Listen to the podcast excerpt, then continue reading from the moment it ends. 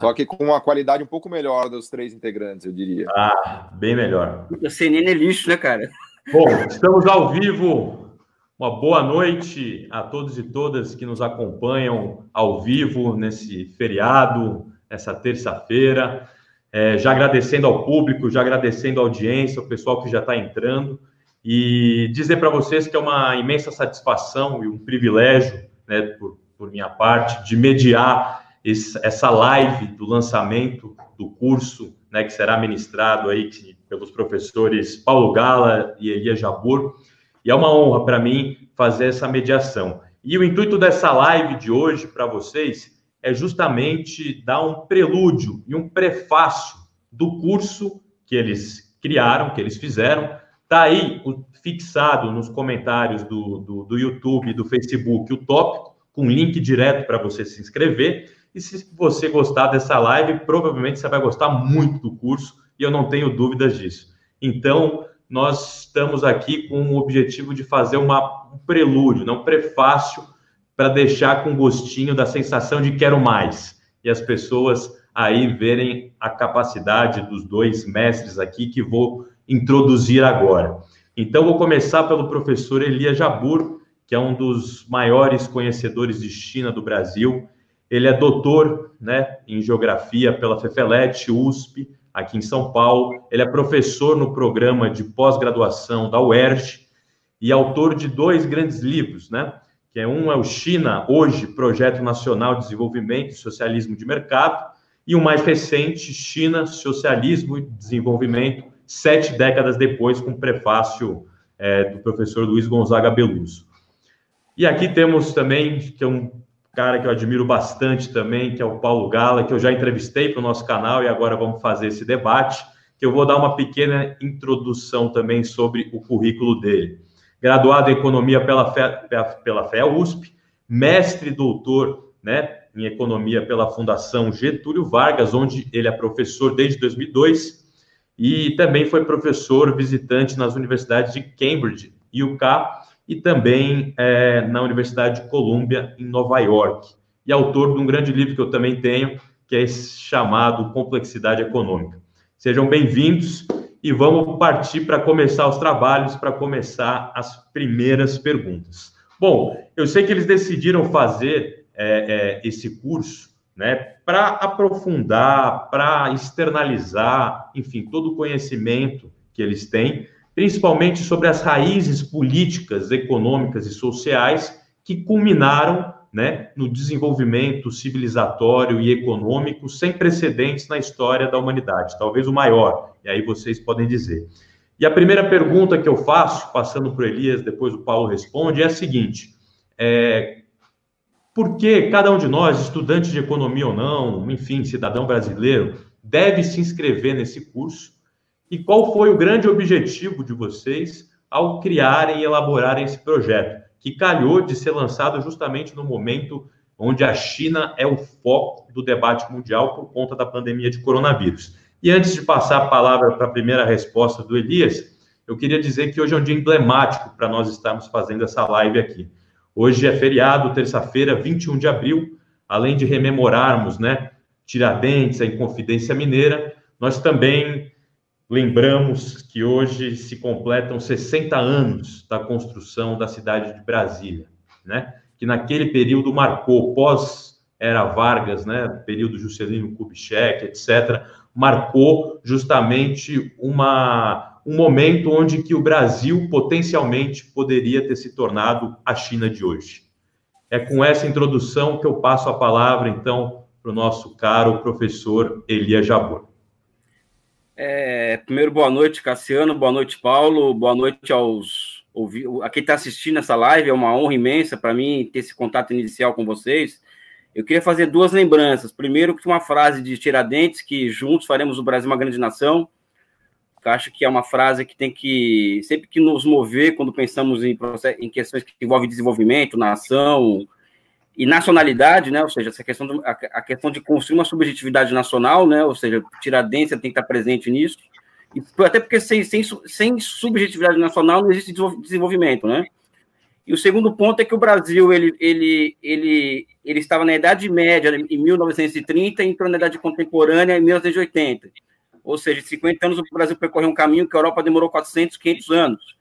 O que demonstra que esse país aqui, ele não é uma, não é qualquer coisa, né? Nós somos um mix de, uma, de atraso e dinamismo, né? A maioria dos economistas ortodoxos e heterodoxos acha que o Brasil é atraso e estagnação. Eu já acho que o Brasil é, é atraso e dinamismo, né?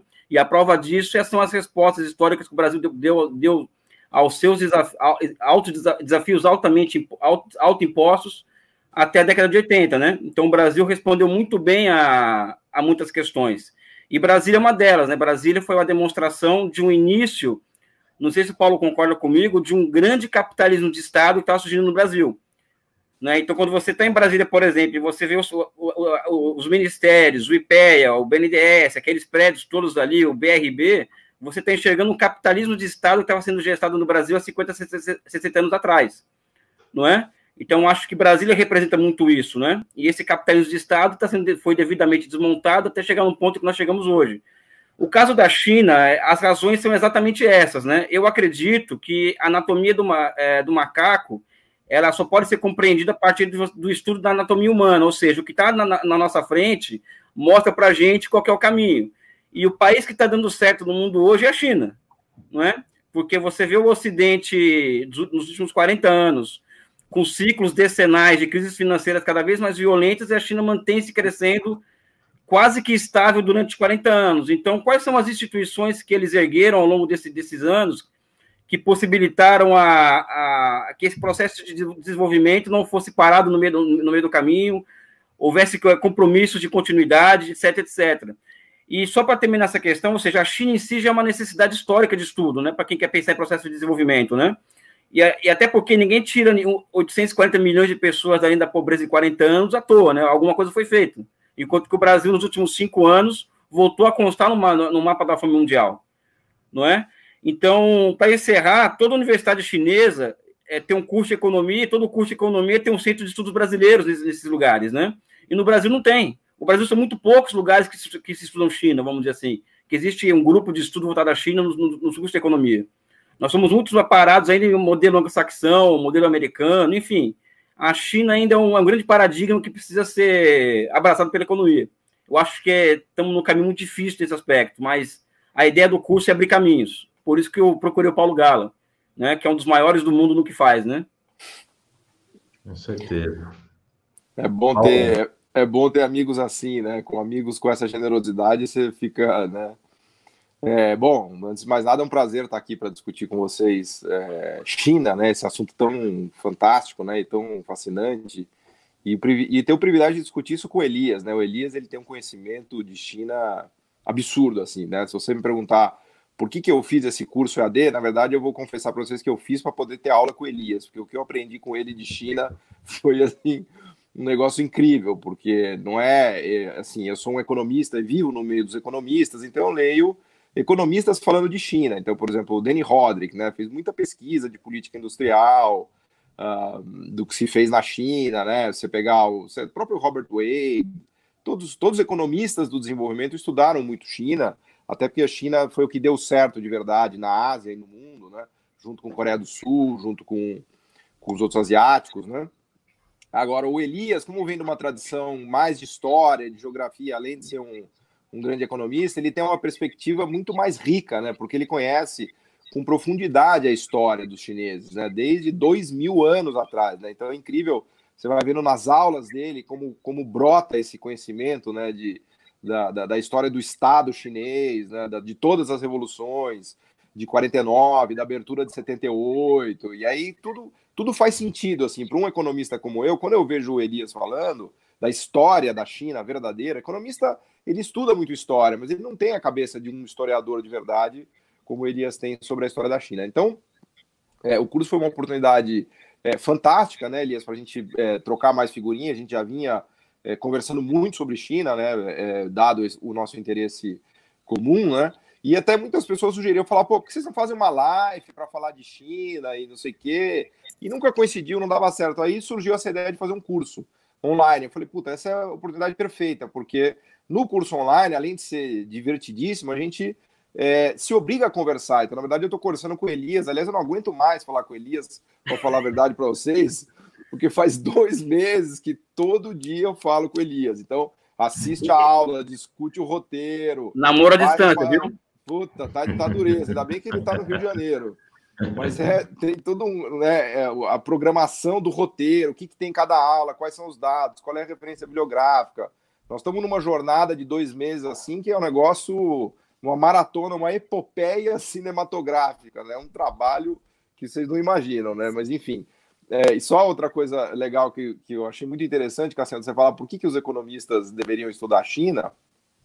A gente vai ficar aqui uma hora e meia, duas horas falando de China agora, mas tem, uma, tem um bloco do curso que ele meio que surgiu naturalmente também, que a gente chamou de estruturalistas na China. Os estruturalistas na China, né? Então a gente fala do Prebisch na China, do Gerschenkron na China, do Rangel na China, do novo desenvolvimentismo na China, é, é, do furtado na China, está presente essa discussão, porque é, é, eu brinco que, na verdade, o, o economista latino-americano, com o perdão da vulgaridade, tá, mas ele tem uma espécie de uma dor de corno da China, porque a China ela, ela implantou todas as políticas que os estruturalistas adoram e gostariam de ter feito, e muitas a gente fez aqui e deu errado, como a gente sabe, né? O Brasil avançou muito até os 80, mas depois ele capotou. E na China não, na China eles fizeram, inclusive eles aprenderam muito com o Brasil, né? Fizeram e lá deu certo, deu muito certo, né? A China já caminha para ser a, potência do século 21, se não for a potência, pelo menos tá, estará entre Alemanha e, e Estados Unidos, certamente, né? Então, é, é, os, América Latina a gente tem excelentes economistas, estruturalistas, mas quem deu certo mesmo foram os asiáticos, né? Foi o leste é. da Ásia, né? Até uma vez conversando com meu amigo Radiun Chang, professor de Cambridge, né? Ele tem uma sacada genial. Ele falou: olha, na verdade a Ásia deu certo porque tem muito mais engenheiro lá do que economista, né? Então os caras eram pragmáticos e eles iam resolvendo aquilo e se desenvolvendo, né? Enquanto que quando tem muito economista você fica mirabolando. Mas enfim, foi fazer o curso com eles foi um prazer gigantesco, aprendi muito, muito, muito. Uh, e, e, o material tá aí, enfim, vamos falar um pouco sobre ele e tal, mas é, eu adorei, assim, eu fiz um curso com o Elias e achei nota mil, né? Sensacional, não, maravilha. E quem ganha com tudo isso somos nós que podemos desfrutar aí com esse conhecimento, com essas todas as bibliografias que vocês disponibilizaram, essas mais de 20 horas de aulas e quem não se inscreveu ainda, se inscreva, tá aí o link. E também vamos lançar um cupom de desconto aqui para quem estiver assistindo a live, é, de 10% de desconto, combinado aqui junto com eles. E vamos colocar a palavra também ali fixada nos comentários, tá? Enfim, agora vamos adensar e vamos entrar nas perguntas, que o negócio vai ficar quente aqui. Estamos até no, no esquema, eu estava brincando aqui com eles antes de começar, no esquema CNN, né? um do lado, um do outro, mediador no meio, mas evidentemente com né, as pessoas, né, e quem está comentando com muito mais gabarito para poder falar. Mas é inevitável nesse momento, Elias, a gente falar sobre China e não falar sobre o coronavírus, né?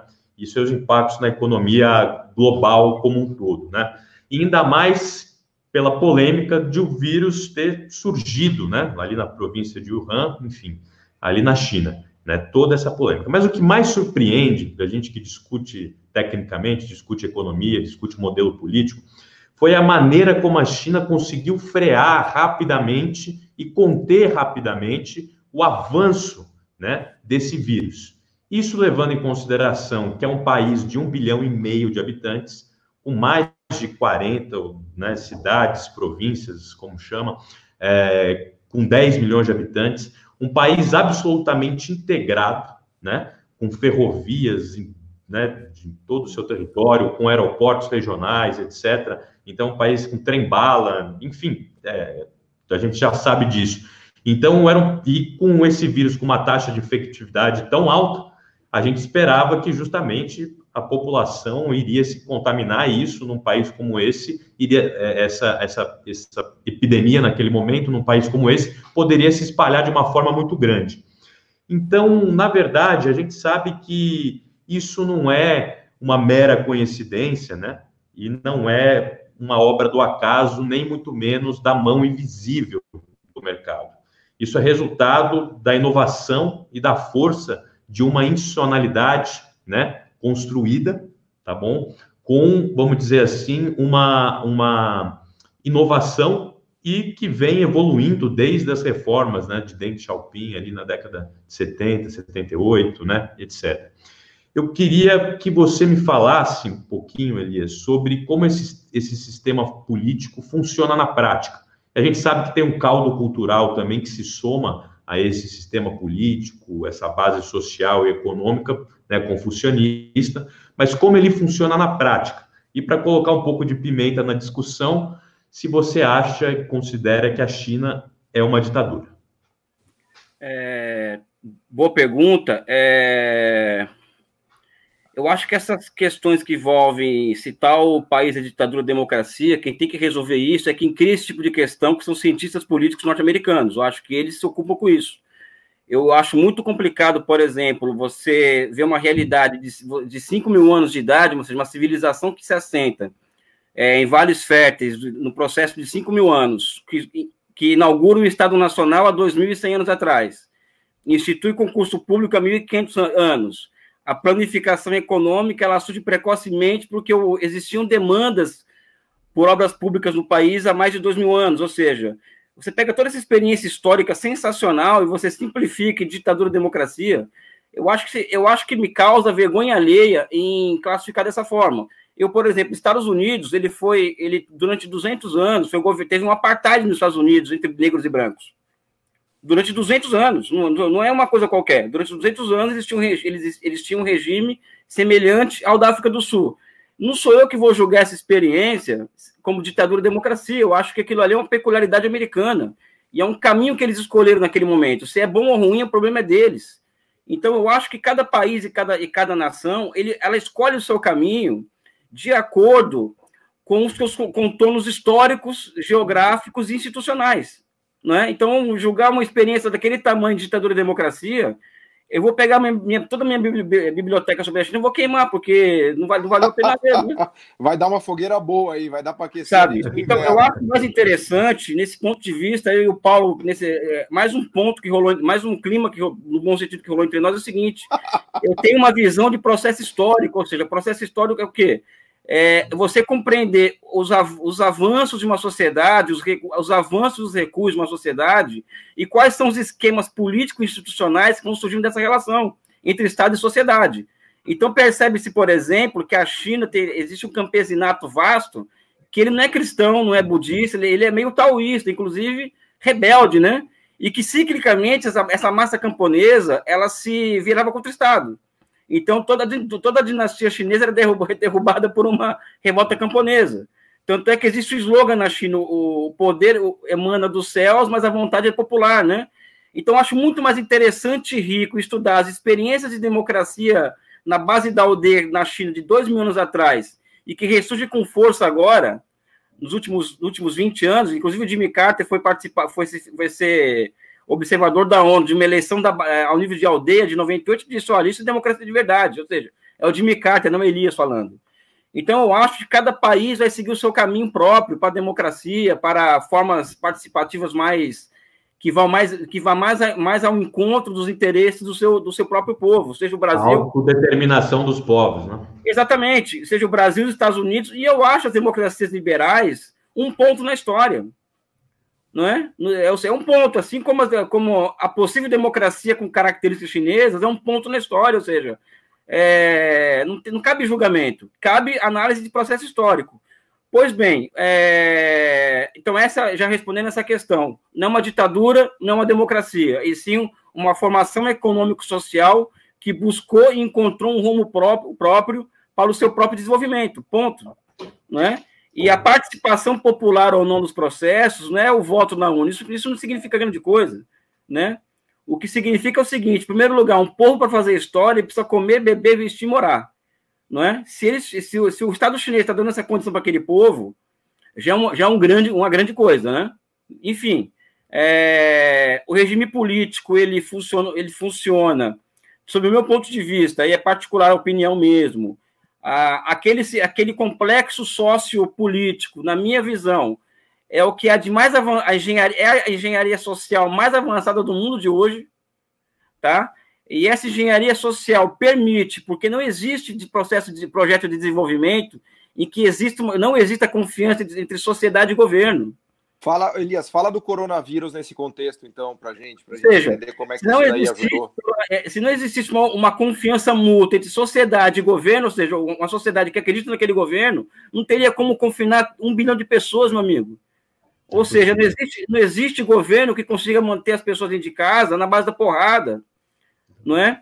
Ou seja, é, é uma engenharia social que chega, que chega a um ponto que as pessoas confiam no Estado a tal ponto de 72 dias o Estado entregar o que prometeu, entendeu? Acho que essa que é a questão. E sem colocar polícia na rua, que é uma outra, que é uma outra coisa. Aqui no, no em São Paulo está se, tá se colocando isso, ó. Vai, vai, vai, vai ter polícia para manter as pessoas em casa. Na China não ocorreu isso agora. Isso é uma coisa que eu tenho curiosidade. Como é que foi feita esse distanciamento social na China, Elias? Eles é, havia coerção, as pessoas aderiram? Conta pra gente um pouquinho mais. Eu acho que é mix de coerção e é mix de adesão. Porque a China, uhum. o que uhum. acontece? A China tem uma característica dela se absorver de tecnologias novas e novíssimas e rapidamente uhum. colocar no, em uso no mundo real. Uma delas é a inteligência artificial. Então, eles conseguiram criar via GPS, conseguir saber qual que é a temperatura do corpo de uma pessoa a 500 km de distância.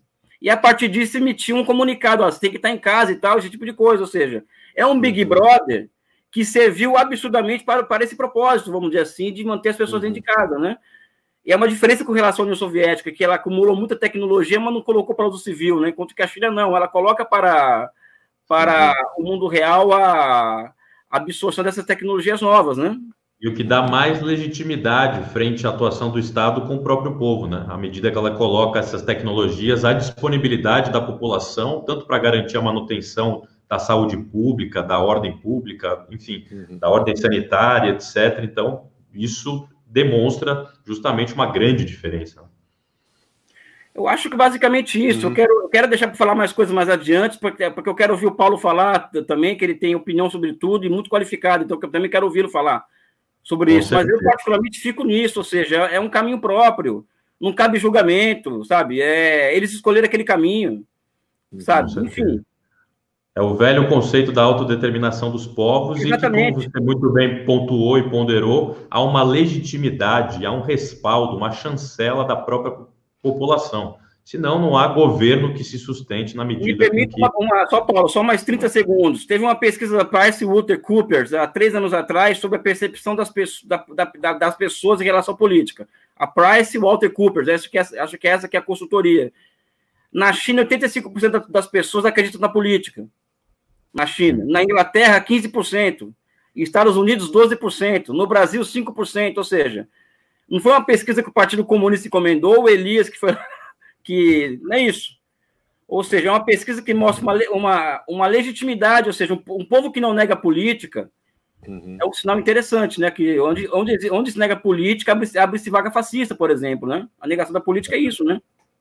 É um povo que confia muito no Estado, um Estado que consegue construir um hospital em 10 dias, né? É o, que é o contrário do que acontece no Brasil, que um, um hospital de campanha ali improvisado, é um, quase um mês para ficar pronto. Mas vamos passar então a pergunta agora para o Paulo, falar um pouquinho sobre como o coronavírus, né? A gente precisou talvez de uma pandemia, professor, para que o Ocidente começasse a refletir sobre a industrialização ou melhor, a desindustrialização monstra que o continente, né, que essa parte do hemisfério, né, do, do mundo ocidental está passando. Agora, a grande questão é que a China se tornou a fábrica do mundo, praticamente com monopólio da produção de, de equipamentos de excelência médicas, enfim, ventiladores, tomógrafos, máquinas de ressonância magnética, etc., e até mesmo máscaras que teoricamente, é algo um pouco mais fácil de se fabricar, né? É, mas mesmo assim, a China detém esse monopólio com, é, com essa característica de conseguir produzir em escala. Mas para além da saúde, existem vários outros exemplos de sucesso, né? Como, por exemplo, o Alibaba, o WeChat, a Huawei, Xiaomi, Baidu, etc. Entre tantos outros que, se a gente fosse listar aqui, a gente levaria um bom tempo. Eu queria, eu queria que você explicasse, Paulo, para a gente, para o nosso público, como isso foi possível. qual foi a política adotada, a política industrial, se houve algo parecido e bem mais sofisticado do que a política de né, campeões nacionais adotadas aqui no Brasil, priorizaram setores tecnológicos estratégicos, como foi construída essa, essa, essa, essa tecnologia e essa capacidade de sofisticação tecnológica, e também se isso significa dizer se a China conseguiu escapar daquilo que a gente chama, né, no economês, da armadilha da renda média. E se puder também, que eu sei que você tem um curso para economia, para né, economia sem economês, explicar esse conceito, aproveitar para explicar esse conceito também para o nosso público. Bom, legal. É, na verdade, o mundo descobriu que estava desindustrializado, mas muito mais do que isso, ele descobriu que a China estava super industrializada, né? Porque eu costumo brincar que a China era uma espécie de um dragãozinho que o mundo estava alimentando, estava achando bonitinho, simpático, um dragãozinho legalzinho e tal, por alto interesse, porque quem, quem, vamos dizer assim, nutriu o sistema produtivo chinês foram as multinacionais, principalmente as multinacionais americanas, mas também as europeias, né? Então houve uma transferência maciça de base produtiva e de indústrias uh, dos Estados Unidos e da Europa para a China porque era muito mais barato, né? Um pouco naquela discussão que a gente vai abordar mais adiante, se tem mão de obra escrava ou não. Não tem mão de obra escrava, tem mão de obra barata. Todo país pobre tem, por definição, mão de obra barata, é o que a gente chama do exército industrial de reserva, né? Que no modelo de Lewis aparece lá aquelas milhares de camponeses com salário super baixo, porque eles não têm produtividade nenhuma, então numa roça de Aqui no Brasil tem bastante, né? É, a gente, a, gente já, a gente já teve mais, na verdade. Né? O caso brasileiro ele se complicou um pouco, porque depois da urbanização, o nosso industrial de, exército industrial de reserva, por assim dizer, veio para o setor de serviços tradicionais, saiu da agricultura uh, e complicou um pouco mais essa questão para o Brasil. Mas certamente que a gente ainda tem mão de obra muito barata. Inclusive, uma coisa que eu converso, tenho conversado com o Elias, na China hoje o salário hora médio já é maior do que no Brasil. O chinês, na média, recebe mais que o brasileiro do que o mexicano. Já, na verdade, os custos de produção na China já preocupam os governantes e as empresas chinesas, porque eles estão subindo muito. O salário sobe muito na China, né? não para de subir. A classe média chinesa já é de mais de 300 milhões de, de pessoas, bem maior do que a população brasileira. Então, o próprio sucesso da China tem trazido os novos, os novos desafios, que são esses desafios da armadilha da renda média que você colocou. Né? A renda média é uma situação em que um país tem uma renda de mais ou menos 10 mil dólares, entre 8 e 12 mil dólares, né? Para chegar na renda média é mais ou menos fácil, porque basta você ter uma revolução industrial, no sentido de ser capaz de produzir coisas baratas. Pega um Vietnã de hoje, tá? Você produz tênis da Nike, você pega toda uma terceirização de bens industriais simples e simplistas, né? Então, com uma agricultura razoável, com mineração e com indústria low-tech, você chega na renda média. Foi o que aconteceu com o Brasil até os 80. O grande desafio é pular da renda média para a renda alta, que, aliás, sempre foi, o, foi a grande drama dos policymakers da, da China. Né? Eu converso muito com meu amigo Otaviano Canuto, quando ele estava na diretoria do, do BID é, e também na diretoria da FMI, ele ia muito para a China. E toda vez ele voltava da viagem falando: é impressionante como os chineses estão alucinados com a ideia de armadilha da renda média e como eles estão fazendo de tudo e desenhando medidas uh, para evitar que a, que a China caia na armadilha da renda média, né? Ou seja, os, os, os policymakers chineses sempre tiveram muito clara essa ideia de que a primeira etapa é a industrialização, né? Que o Elias nos mostra no curso de maneira incrível como aquela a herança industrial do modelo soviético foi importante porque tinha alguma coisinha ali, a parte educacional, mas o Deng Xiaoping ele turbinou, ele bombou a industrialização chinesa de uma maneira inimaginável. Né? Lembra que hoje a China tem quase 150 milhões de pessoas trabalhando em manufaturas, né, em indústria, por assim dizer, enquanto que os Estados Unidos tem 10 milhões e o Brasil também tem 10 milhões só. A diferença é que o Brasil tem 10 milhões em low tech e os Estados Unidos tem 10 milhões em medium high tech. A China tem 150 milhões em tudo, em low tech, medium tech e high tech. Né?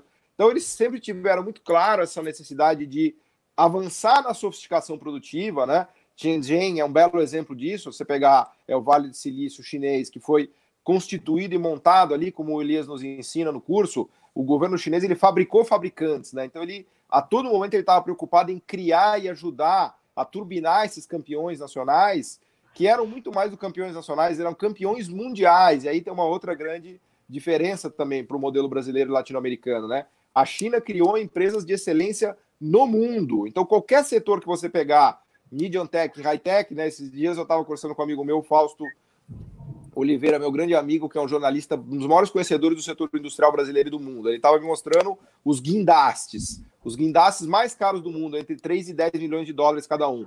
Das 10 principais empresas de guindastes do mundo, três são chinesas.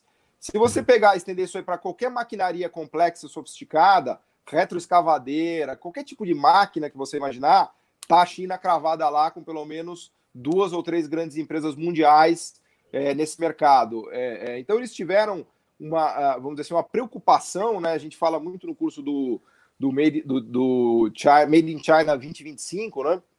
Em que o setor, daqui a pouco a gente volta nisso, mas o governo chinês ele teve é, clareza de elencar 15 eixos tecnológicos né, de desenvolvimento que, em que ele subsidiou, auxiliou, deu crédito público e cobrou resultados. Né? Então ele criou, ele está ajudando a criar gigantes em 15 setores, semicondutores, avião, ele já tem um avião pronto que vai competir com o Boeing e com o Airbus, equipamentos médicos hospitalares. Então, o, a, a, vamos dizer assim, a orientação da sofisticação produtiva é muito clara na China. Lá eles não têm dúvida que sem indústria não tem desenvolvimento econômico e sem sofisticação produtiva não tem desenvolvimento econômico, né? Então essa é a diferença. Eles desenharam as zonas especiais de exportação que o Elias já vai nos explicar, tendo em vista isso, né? Falou, olha, nós temos que fazer as melhores empresas do mundo nos setores industriais high-tech e de serviços high-tech, né? Então, Alibaba, todas essas de Baidu, né, que são os equivalentes do Google Facebook né, e Amazon na, na China, né?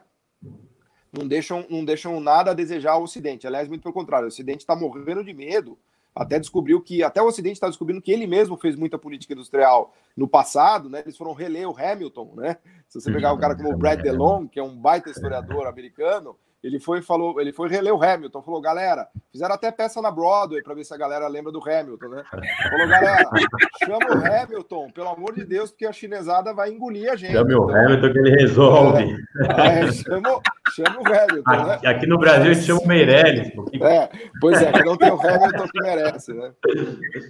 Mas é, é, é, interessante, Paulo, e até eu acho que acompanhando também, eu sempre acompanho teus vídeos no teu canal do, no YouTube, e você disse que a China matou o Brasil com duas tacadas, né? E uma dessas tacadas foi justamente de, nessa maneira como você falou, de forçar o Brasil a se tornar, vamos dizer assim, um país produtor de campeões nacionais, mas de commodities, que não exigem lá grandes sofisticações, né? Como, por exemplo, frigoríferos e etc, né? Então, faz sentido isso? Isso foi um, um movimento basicamente, lógico, a gente tem noção das é. estruturas, é. enfim. Mas... A, gente sempre foi, a gente sempre foi campeão mundial de commodity, né? Não precisava uhum. vir o BNDES. Aliás, eu acho um contrassenso absurdo, né? Qual é o sentido do BNDES ajudar o Brasil a produzir commodities de maneira mais eficiente? Pelo amor de Deus, o BNDES ele deveria fazer o contrário, ele deveria investir na sofisticação produtiva brasileira. Eu tenho um amigo brilhante, o Felipe Augusto, que fez uma, uma tese de mestrado mostrando que tudo que o BNDES investiu e ajudou são setores não complexos. Então o BNDES financiou o Brasil para ele ficar ainda mais primário exportador. Então era só o que faltava. A gente tem um Banco Nacional de Desenvolvimento financiando a nossa primarização da pauta exportadora. Né? Então, é uma... Os chineses agradecem, né? Os chineses agradecem. é complicado. E fazendo uma pergunta para Elias agora também, e rememorando aí uma frase atribuída ao Deng Xiaoping, né, que ele dizia que não, não importa a cor do gato, o que importa é que ele casse o rato, né? É, famosa, famosa. O Ciro, Ciro gosta de citar muito essa frase. Bom, mas o Elias ele tem abordado, né, é, um antigo conceito formulado aí por talvez um dos grandes economistas da história do Brasil, Inácio, né, Inácio Rangel, e adaptando para os tempos atuais e rebatizando isso como a nova economia do projetamento, né? Aí eu abro aspas aqui, Elias, para um trecho que você concedeu para uma entrevista, é, rapidamente, abrindo aspas. O socialismo de mercado chinês é resultado da fusão entre a economia monetária, o keynesianismo e a planificação soviética. E é sempre bom e vale ressaltar dizer né, que o Keynes sempre afirmou que o capitalismo era uma economia monetária de produção.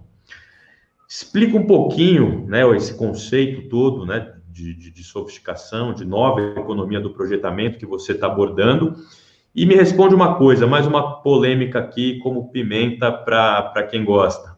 É, essa economia só foi possível ser construída a partir da mão de obra escrava? Para a gente voltar também, como o Paulo citou, para a gente detalhar mais isso aí. Qual que é a realidade da construção dessa economia pelos trabalhadores chineses? Dessa nova economia é, eu, vou, eu vou pegar pelo começar pelo, pelo final. É, e, aliás, o Paulo Gala ontem ficou discutindo comigo no WhatsApp e ele, veio, e ele fica me provocando, né? Porque ele é o capitalista. Me, você não viu nada, eu tô, eu tô me contendo ainda. ele é o capitalista da história, eu sou comunista da história. Ou seja, a gente tem. aí ele fala para mim o seguinte: ó, não importa. Essa, essa frase aí, né? E no meio é o trabalhista aí.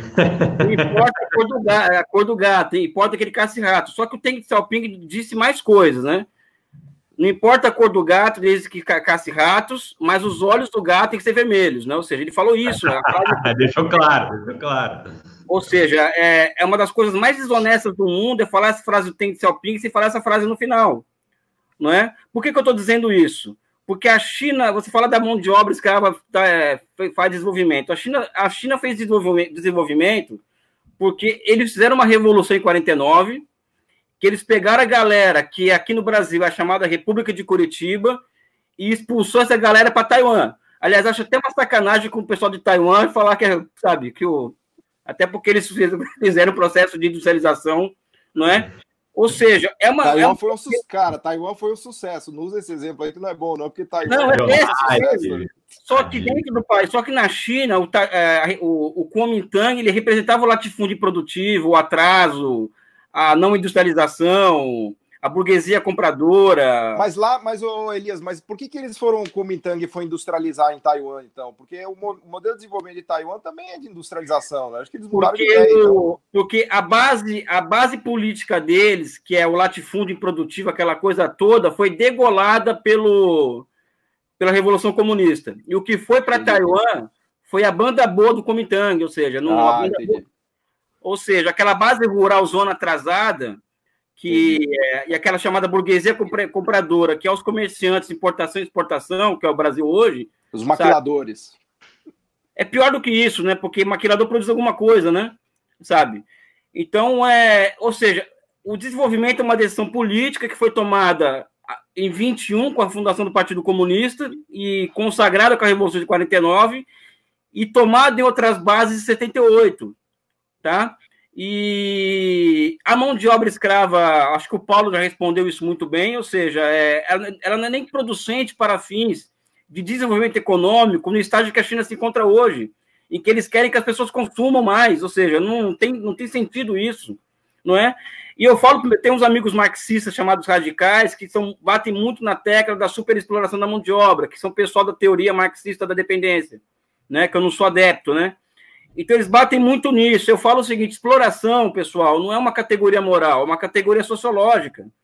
Né? E como categoria sociológica, tem que criar as condições é, objetivas e subjetivas para ser superadas essa, essa, essa, essa, essa necessidade. Mas, Elias, deixa, desculpa te interromper, mas me vem à cabeça a frase, da, a frase da Joan Robinson, que diz o seguinte: não existe. É, a pior coisa que existe é quando você a não ser explorado pelo capitalismo, só existe uma coisa pior do que ser explorado pelo capitalismo, é não ser explorado pelo capitalismo. Então, só Ou existe seja... uma coisa pior do que ser explorado pelo capitalismo. Não, não ser que... explorado. Então, a China é um exemplo claro dessa catapulta. De novo, a classe média chinesa tem 300 milhões de habitantes, o salário médio hora da China é maior do que o brasileiro. Então, esquece. É o salto de produtividade, isso é desenvolvimento econômico e é salário real e é ganho. E só um parêntese também, porque aqui no Brasil, na hora que eu me referi também, que aqui a gente tem hoje muitos trabalhadores, né, entre parênteses, escravos, são esse pessoal do RAP, da Uber, que fazem jornadas de 12, 14 horas para receber Exato. uma mercadoria. Se isso não é escravidão, eu não sei mais o que é escravidão. O trabalho, não, o trabalho escravo está tá na China. Exatamente. que na China hoje está se discutindo reduzir jornada de trabalho para seis horas diárias nas estatais que estão high-tech, entendeu? Ou seja, é a pauta na China hoje discutir isso aí, né?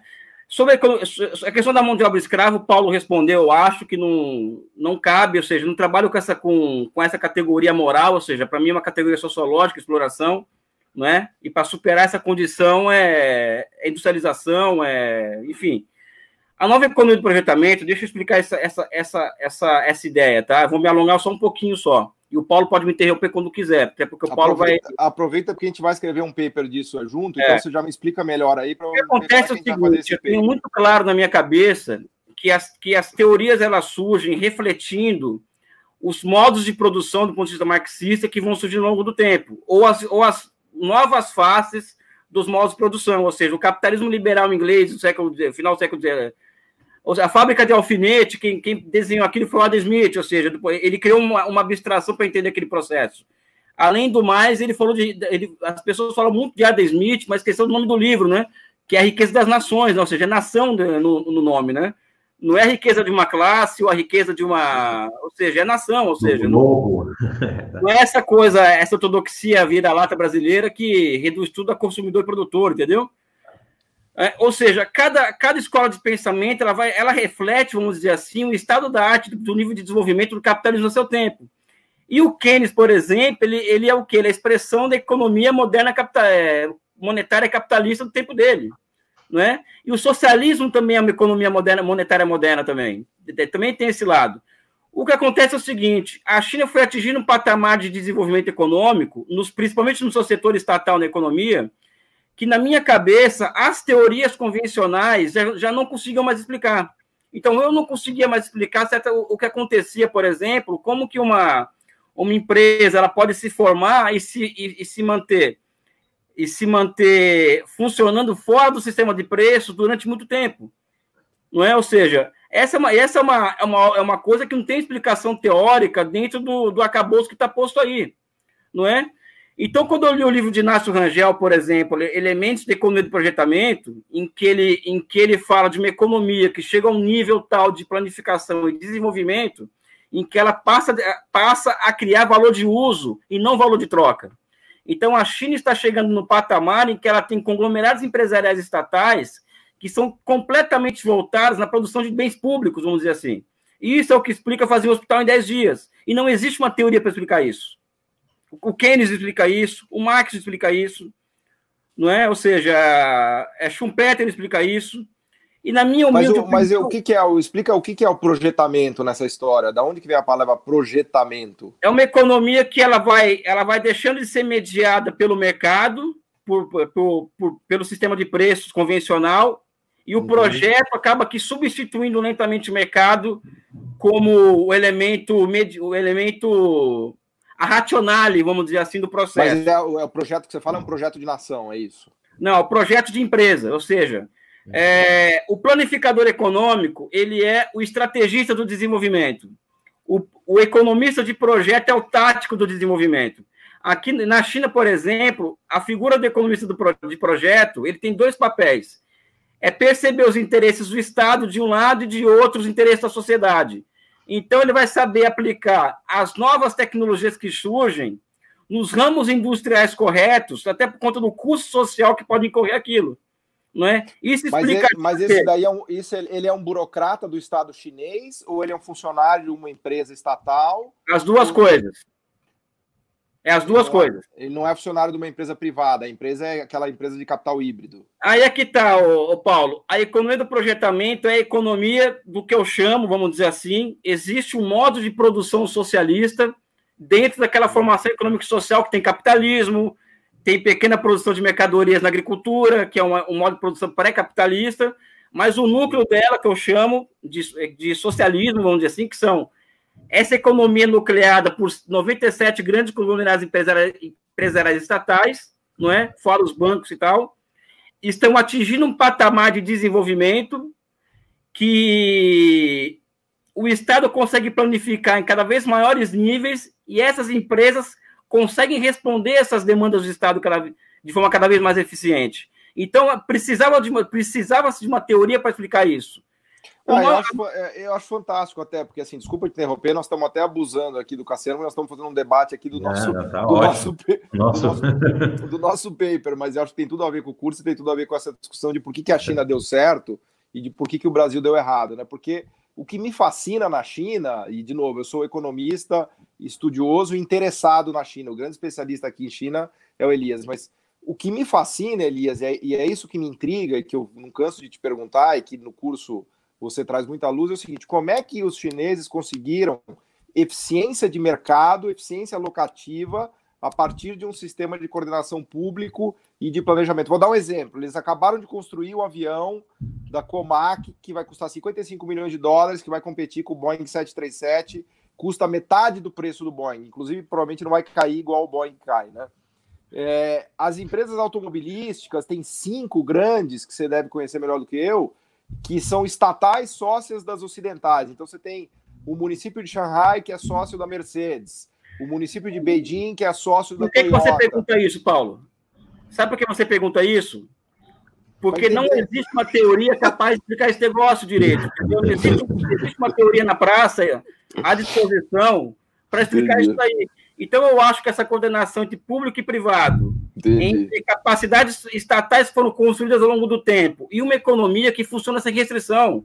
Não tem restrição externa, não tem, não tem, tem, tem soberania monetária, tem capacidade produtiva, as capacidades ociosas são, de, são estatais, os bancos são estatais, ou seja, não existe uma teoria para explicar esse negócio.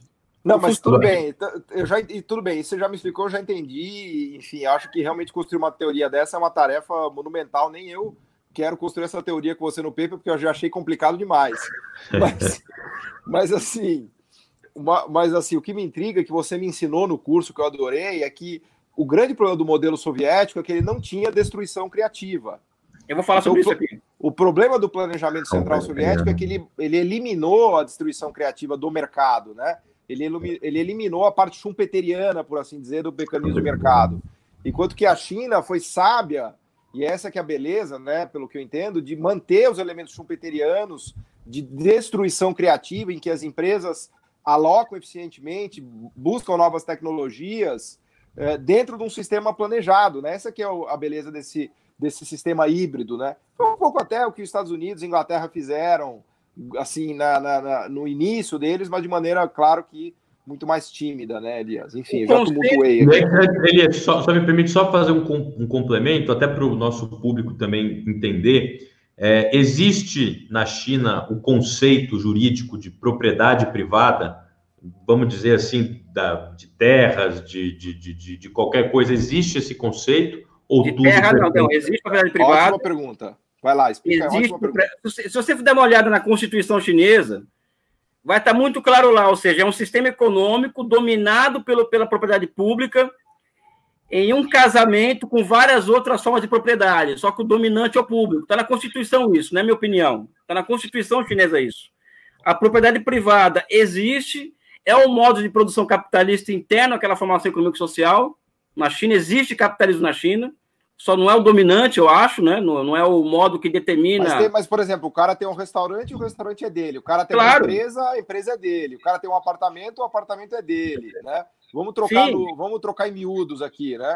E, o cara é sempre, ele é 100% dono da empresa dele, o carro dele é dele e, mais importante, ele não come cachorro. É isso, Elias? Não come cachorro, só o crédito é estatal.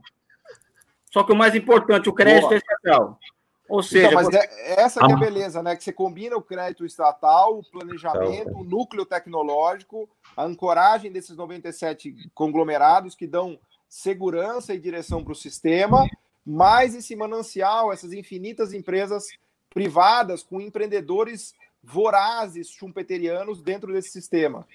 E não existe bancos privados na China? O que existe é participação de, de, de entes privados nas ações dos bancos. Então, hoje, por exemplo, é, 5% do capital bancário chinês, é, as ações são, de, são, são privadas, vamos dizer assim. Interessante, pode estar aí a grande chave né, de todo essa, esse funcionamento desta. A chave é o poder político, eu acho. Desculpa falar dessa forma, Gabriel. A chave não é os bancos, as empresas, é o poder político constituído. Claro, claro, claro.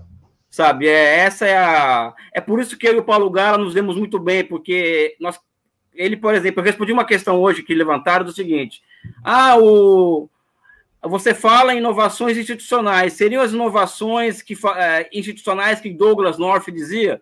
Ou seja, o Douglas North é um, é um economista novo institucionalista que dizia o seguinte: ó, propriedade privada, instituições anglo-saxãs, democracia liberal é igual ao desenvolvimento econômico. Ou seja, não é.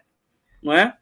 Ou seja, é, o Paulo Galho é um cara que fala igual ele fala igual fala do, como eu falo do Corinthians de macro e microeconomia, igual tá tomando uma cachaça, né?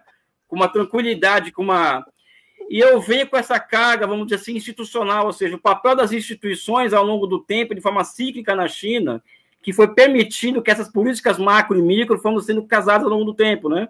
Eu acho que uhum. essa é uma coisa do curso que eu vejo, modéstia à parte, ser fascinante, né? É, porque o truque é como a China combinou, né? A gente tumultuou aqui. Vamos voltar depois para o Cassiano a palavra para ver se a gente consegue restabelecer a ordem da live. Ele está querendo, ele, ele, ele tá defendendo a propriedade privada do meio de produção na China, entendeu? longe disso, longe disso. É que, é que, na verdade, a gente fica debatendo o dia inteiro agora. E como o curso está rolando e a galera vai perguntando para a gente, tem muita interação. Então, a gente está com um bombardeio de perguntas o dia inteiro e eu e o Elias estamos o dia inteiro respondendo. E, e, como a gente é intelectual, obviamente isso nos instiga e a gente não é lacroeconomista, né? Esses dias eu ganhei uma, ganhei uma premiação no Twitter que eu, eles botaram um número especial do tweet meu do Brazilian Lacroeconomic Review, né? Mas eu não me considero um lacroeconomista, longe disso, e o Elias. Então a gente quer, para a gente, cada, cada pergunta, na verdade, abre uma nova pergunta, né? Então, Exatamente. A gente fica a gente fica se debatendo sobre isso, mas enfim, vamos voltar para o Cassiano, porque Vai, Cassiano. estamos derivando, o nosso barco já derivou, chegou lá na China já. Mas tá bom, isso aqui é enriquecedor, é muito, o público tá, tá, tá adorando, tá amando. Tá melhor que CNN, estão falando aqui. A nova, a nova economia de projetamento é um é socialismo é difícil, de nível né? superior, vamos dizer assim. É um socialismo? De nível superior. Nível superior. É. Então, para a gente condensar e resumir isso para o nosso público, é basicamente um socialismo em nível superior, onde a produção e toda a sofisticação tecnológica regimentada por todos esses, é, esses mecanismos institucionais, chancelados culturalmente, culturalmente né, por uma coletividade que tem os seus contornos históricos e que podem também, a partir disso, conseguir introduzir na vida do cidadão as modernidades que são angariadas e que são obtidas né, claro. a partir do investimento estatal. Então, não, e usando, a... usando, usando, desculpa, fazer intervenção capitalista, tá? Usando a potência do mercado, usando a potência, usando a potência do mercado, do mercado. exatamente, o schumpeteriano, exatamente. Então, desenvolvendo, né, destruição criativa, colocando metas, colocando metas de resultado, enfim, não, não sendo negligente. Geração de emprego também, ou seja, um, uma das características do economista de projeto na China é gerar emprego, né? Ou seja, a, a busca do pleno emprego é uma das características da, da nova economia de projetamento. O pleno emprego é uma característica dela, inclusive. Exatamente. E agora vamos perguntar para o Paulo, e até que calhou, né? Porque a gente falou de bancos, né? Se existem bancos privados na China ou não, porque a gente vai falar aqui um pouco agora de política monetária e política cambial, né? E eu, eu até perguntei né, se existia bancos privados na China, porque justamente, né, eu acho que, é, diferentemente, por exemplo, de, uma crise financeira, né, é muito mais difícil acontecer na China do que nos Estados Unidos, como ocorreu né, em, em 2008, justamente pelos bancos serem estatais. E eu acho uma, uma, um caminho bem interessante, assim, né? Dizendo que eu sou o caminho do meio aqui, o trabalhismo, né? o capitalismo, o comunismo. É, você está bem posicionado. Você tá bem posicionado. Estou bem posicionado. Até a, até a projeção aqui da, do, do, do, vídeo ajuda. Mas falando um pouco sobre, sobre a política, enfim, cambial e monetária, Paulo, é, da China, é, hoje você publicou um vídeo muito interessante no seu canal do YouTube sobre alguns dados da economia chinesa. Ou seja, já existem 2 trilhões de dólares, basicamente, é o que a China tem de exportação anual. A produção industrial aí tá, como você já disse, também está na faixa de 4 trilhões de dólares aí anuais. O PIB, medido né, pelo PPP, né, que é a paridade do poder de compra, né, levando em consideração a conversão dos valores das moedas, então yuan para dólar, para a gente explicar para o nosso público mais leigos, né? Então já atinge 20 trilhões, o que teoricamente já coloca pau a pau, né? Com, com, com os Estados Unidos, se não até mais, enfim. É. É, e você também utilizou a expressão nesse vídeo de dumping cambial, né? Ou seja, uma hiperdesvalorização do yuan.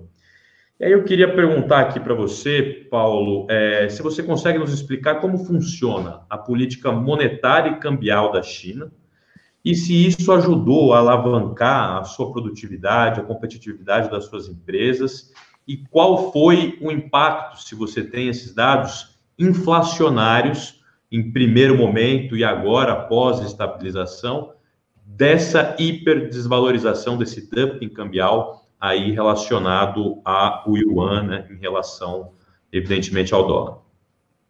Isso é uma coisa que não, a China não foi o primeiro país do mundo a fazer isso. Na verdade, essa estratégia de câmbio desvalorizado, né, de câmbio muito competitivo, foi usada várias vezes na história. Já teve uma sequência de papers ali em 2005, 6 e 7 de um economista da UC Davis, que é o Michael Dooley, junto com mais outros dois, inclusive que trabalham no mercado financeiro. Um deles era do Deutsche Bank, e eles, eles vieram com essa ideia do Bretton Woods revivido. Né? O que é o Bretton Woods revivido? É a ideia de que o arranjo cambial e financeiro monetário chinês replica o padrão da época de Bretton Woods. A época de Bretton Woods, uh, para quem, não, quem não, não é economista ou historiador, é uma época que é, regeu o mundo de 1945 até 71. Né? As instituições de Bretton Woods são basicamente o FMI, o Banco Mundial e depois o que viria a, a se tornar o OMC. E um dos pilares do regime de Bretton Woods era controle de capitais. Vejam vocês, estão falando de países ricos, tá? De Europa e Estados Unidos. Ele tinha dois pilares: um era câmbio fixo, segundo era controle de capitais. Né? Assim foi a reconstrução do pós-guerra da Alemanha, do Japão e da Itália. Né? Eles deram uma moleza para o Japão e para a Itália e para a Alemanha de ter um câmbio hiper desvalorizado, quase nessa linha do dumping cambial chinês. O ien era quase 400 ienes por dólar na saída do pós-guerra. O marco alemão lá embaixo, a lira italiana, acho que era 300, 3 mil liras, sei lá o quanto. E esse câmbio ultra competitivo ajudou na reconstrução industrial, especialmente do pós-guerra desses três países. E a China fez exatamente o mesmo, né? Só que a China fez por conta própria, porque, como o Elias bem mostra para a gente no curso, os policymakers chineses sempre tiveram muito claro que a rota do desenvolvimento econômico é a rota da indústria e da sofisticação produtiva. Não há desenvolvimento econômico sem industrialização super high-tech, né? sem a sofisticação produtiva. E para isso, o câmbio é uma alavanca fundamental. Não tem como você construir um sistema industrial competitivo para o mundo né? sem uma moeda competitiva, sem uma moeda desvalorizada. Então, desde os 90, né, o, o Elias brinca que teve o momento Bresser, né, da China, que foi em 1994, quando eles meteram uma desvalorização violenta e jogaram o yuan lá para 9 yuans por dólar. Desde então, o câmbio deles vem numa posição ultra competitiva, né?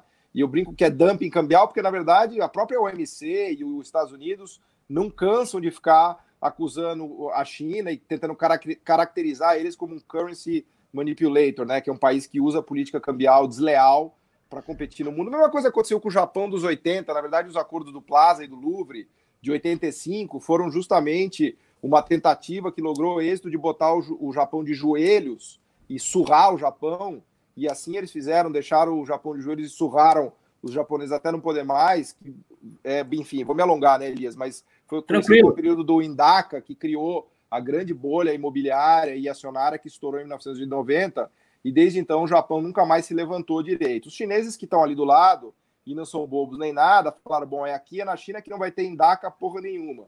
Então, eles não deixaram eles não deixaram o câmbio valorizar, eles seguraram o câmbio até hoje, já completaram mais de quase 30 anos de câmbio hiper desvalorizado, mas aí a pergunta que você faz é, número um, por que, que não teve inflação? E número dois, como é que eles conseguiram fazer isso daí, né? E eles conseguiram porque eles têm controle de capital. A conta capital, o Elias pode explicar melhor para a gente, ela é extremamente travada. É muito difícil colocar dinheiro na China, muito difícil tirar dinheiro da China, é praticamente impossível, só por canais ilegais e com vários subterfúgios, entra dinheiro e sai pela conta de investimento direto estrangeiro, né? Então o governo ele administra aquela, aquela taxa cambial com mão de ferro, muito pesado, e ele, claro que ele conseguiu manter um câmbio fixo, porque eles sempre deixaram o câmbio subvalorizado, né? Como eu me explico lá no meu curso de macro na GV. Então eles acumularam reservas gigantescas, eles bateram 4 trilhões de dólares de reservas. Nós estamos falando, o FMI tem à disposição 500 bi. Eles acumularam o equivalente a oito vezes a disponibilidade do FMI inteiro, né? Então, com esse colchão de reservas, depois eles até reduziram um pouco com a rota da seda e tal, o Elias vai explicar melhor para a gente, mas eles reduziram para 3 trilhões porque eles fizeram vários investimentos mundo afora, mas com esse canhão de reservas, eles deixam o câmbio deles onde eles quiserem, né? Tem muita margem, né, para E ele sempre esteve, ele sempre esteve onde era necessário para turbinar a indústria chinesa, para fazer com que a indústria chinesa conquistasse o mundo. E ela conquistou. Hoje os chineses têm duas ou três empresas dos maiores e principais mercados medium tech e alguns high tech do mundo. Então, é, é, o câmbio competitivo foi uma alavanca. Tem muita discussão disso, vocês devem ver no Brasil, ah, o câmbio faz milagres e tal. Não é isso. A estrutura chinesa se sofisticou e se valeu do câmbio competitivo para conquistar o mundo. Né? Esse é o ponto. Né? E criaram muita capacidade produtiva. Por isso que a inflação não foi tão grave. Mas acho que o Elias pode até falar melhor do que eu sobre isso, Elias. Quer fazer o comentário? Eu acho que... A questão da inflação... não, é a questão legal. é a seguinte, é que nós nos acostumamos com a conversa que tem que combater a inflação se utilizando de ferramentas monetárias, né? ou seja, é, de política monetária, de taxa de juros, né? Hum. É, que é esse curto prazismo que nos assolou e, enfim, não vou falar sobre isso. Paulo sabe muito mais do que eu disso.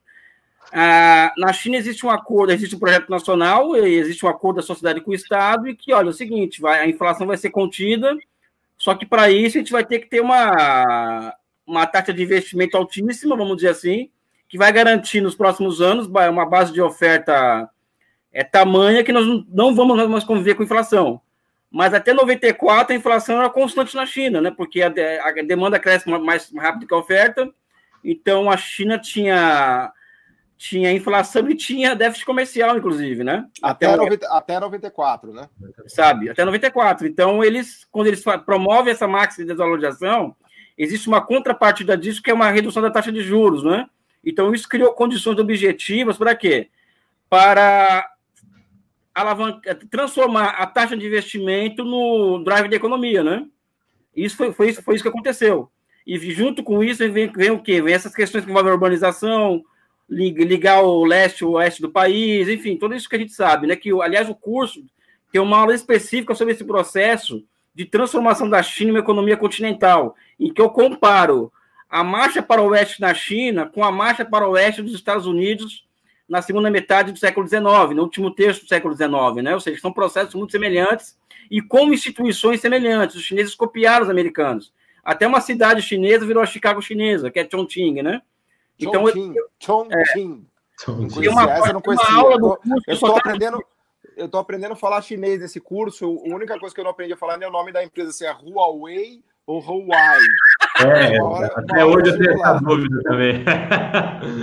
Então, existe uma aula, do, uma aula do curso que é somente essa dimensão territorial do processo de desenvolvimento, né? Desculpa, desculpa, desculpa abusar da sua boa vontade dos nossos ouvintes também, mas Elias, fala para mais, fala mais aí de Chongqing, vai, porque Chicago, eu sou um grande fã de Chicago. Vou até dar uma dica de leitura maravilhosa, que é um livro que se chama Mother's Nature. Depois eu passo aí para vocês o detalhe, que é sobre a história de Chicago e como aquela localização de Chicago no coração dos rios do meio oeste e dos grandes lagos e do berço da agricultura tornou Chicago é, essa cidade. Aliás, está até por ali o livro, até o final, eu acho.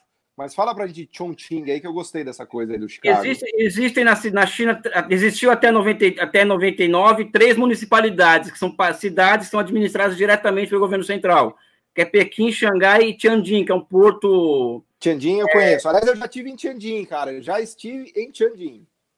São três municipalidades, né?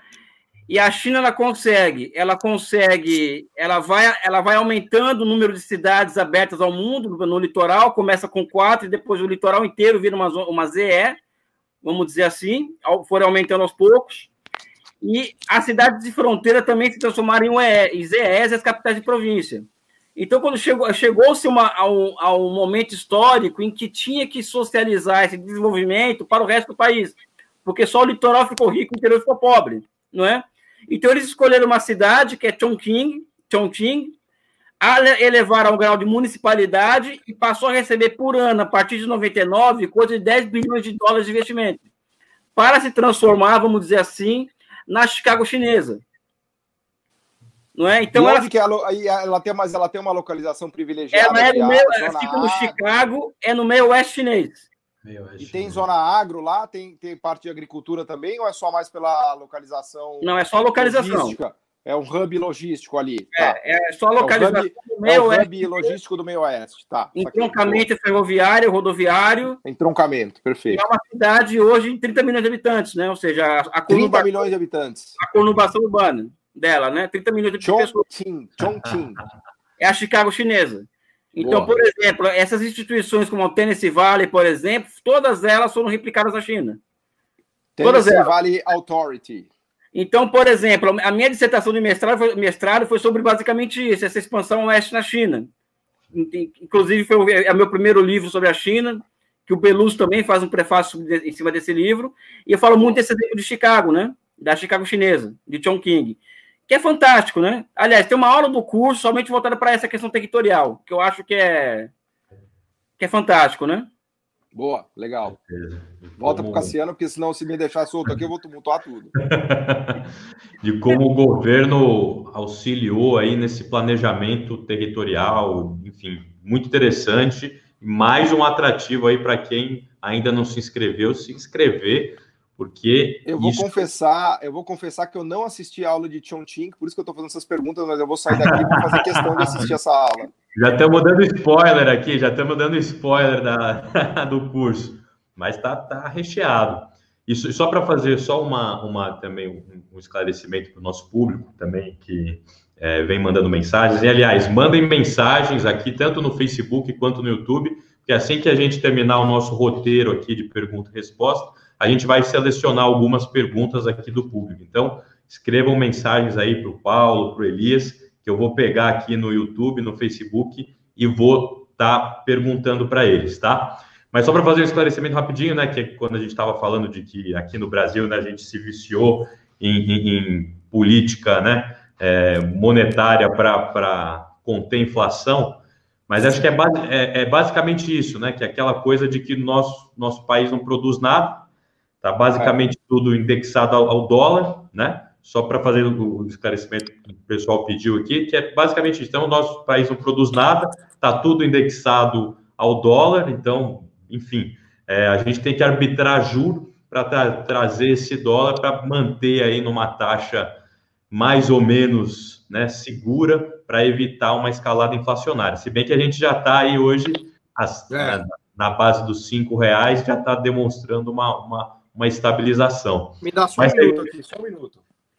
Tranquilo. Mas que segundo o Paulo, o Paulo disse, né, em um vídeo recente dele, que existem duas, que existem, né, dois limites teoricamente, né, para emissão de moeda no Brasil, que seria justamente essa a redução de juros, que talvez provocaria uma fuga de capitais, elevaria o, do, o, o, o, o real a 9 dólares, isso geraria uma hiperinflação. Exato né, num, num vídeo recente. Deixa eu só, ó, conforme prometido, tá aqui o livro para vocês verem que eu não minto.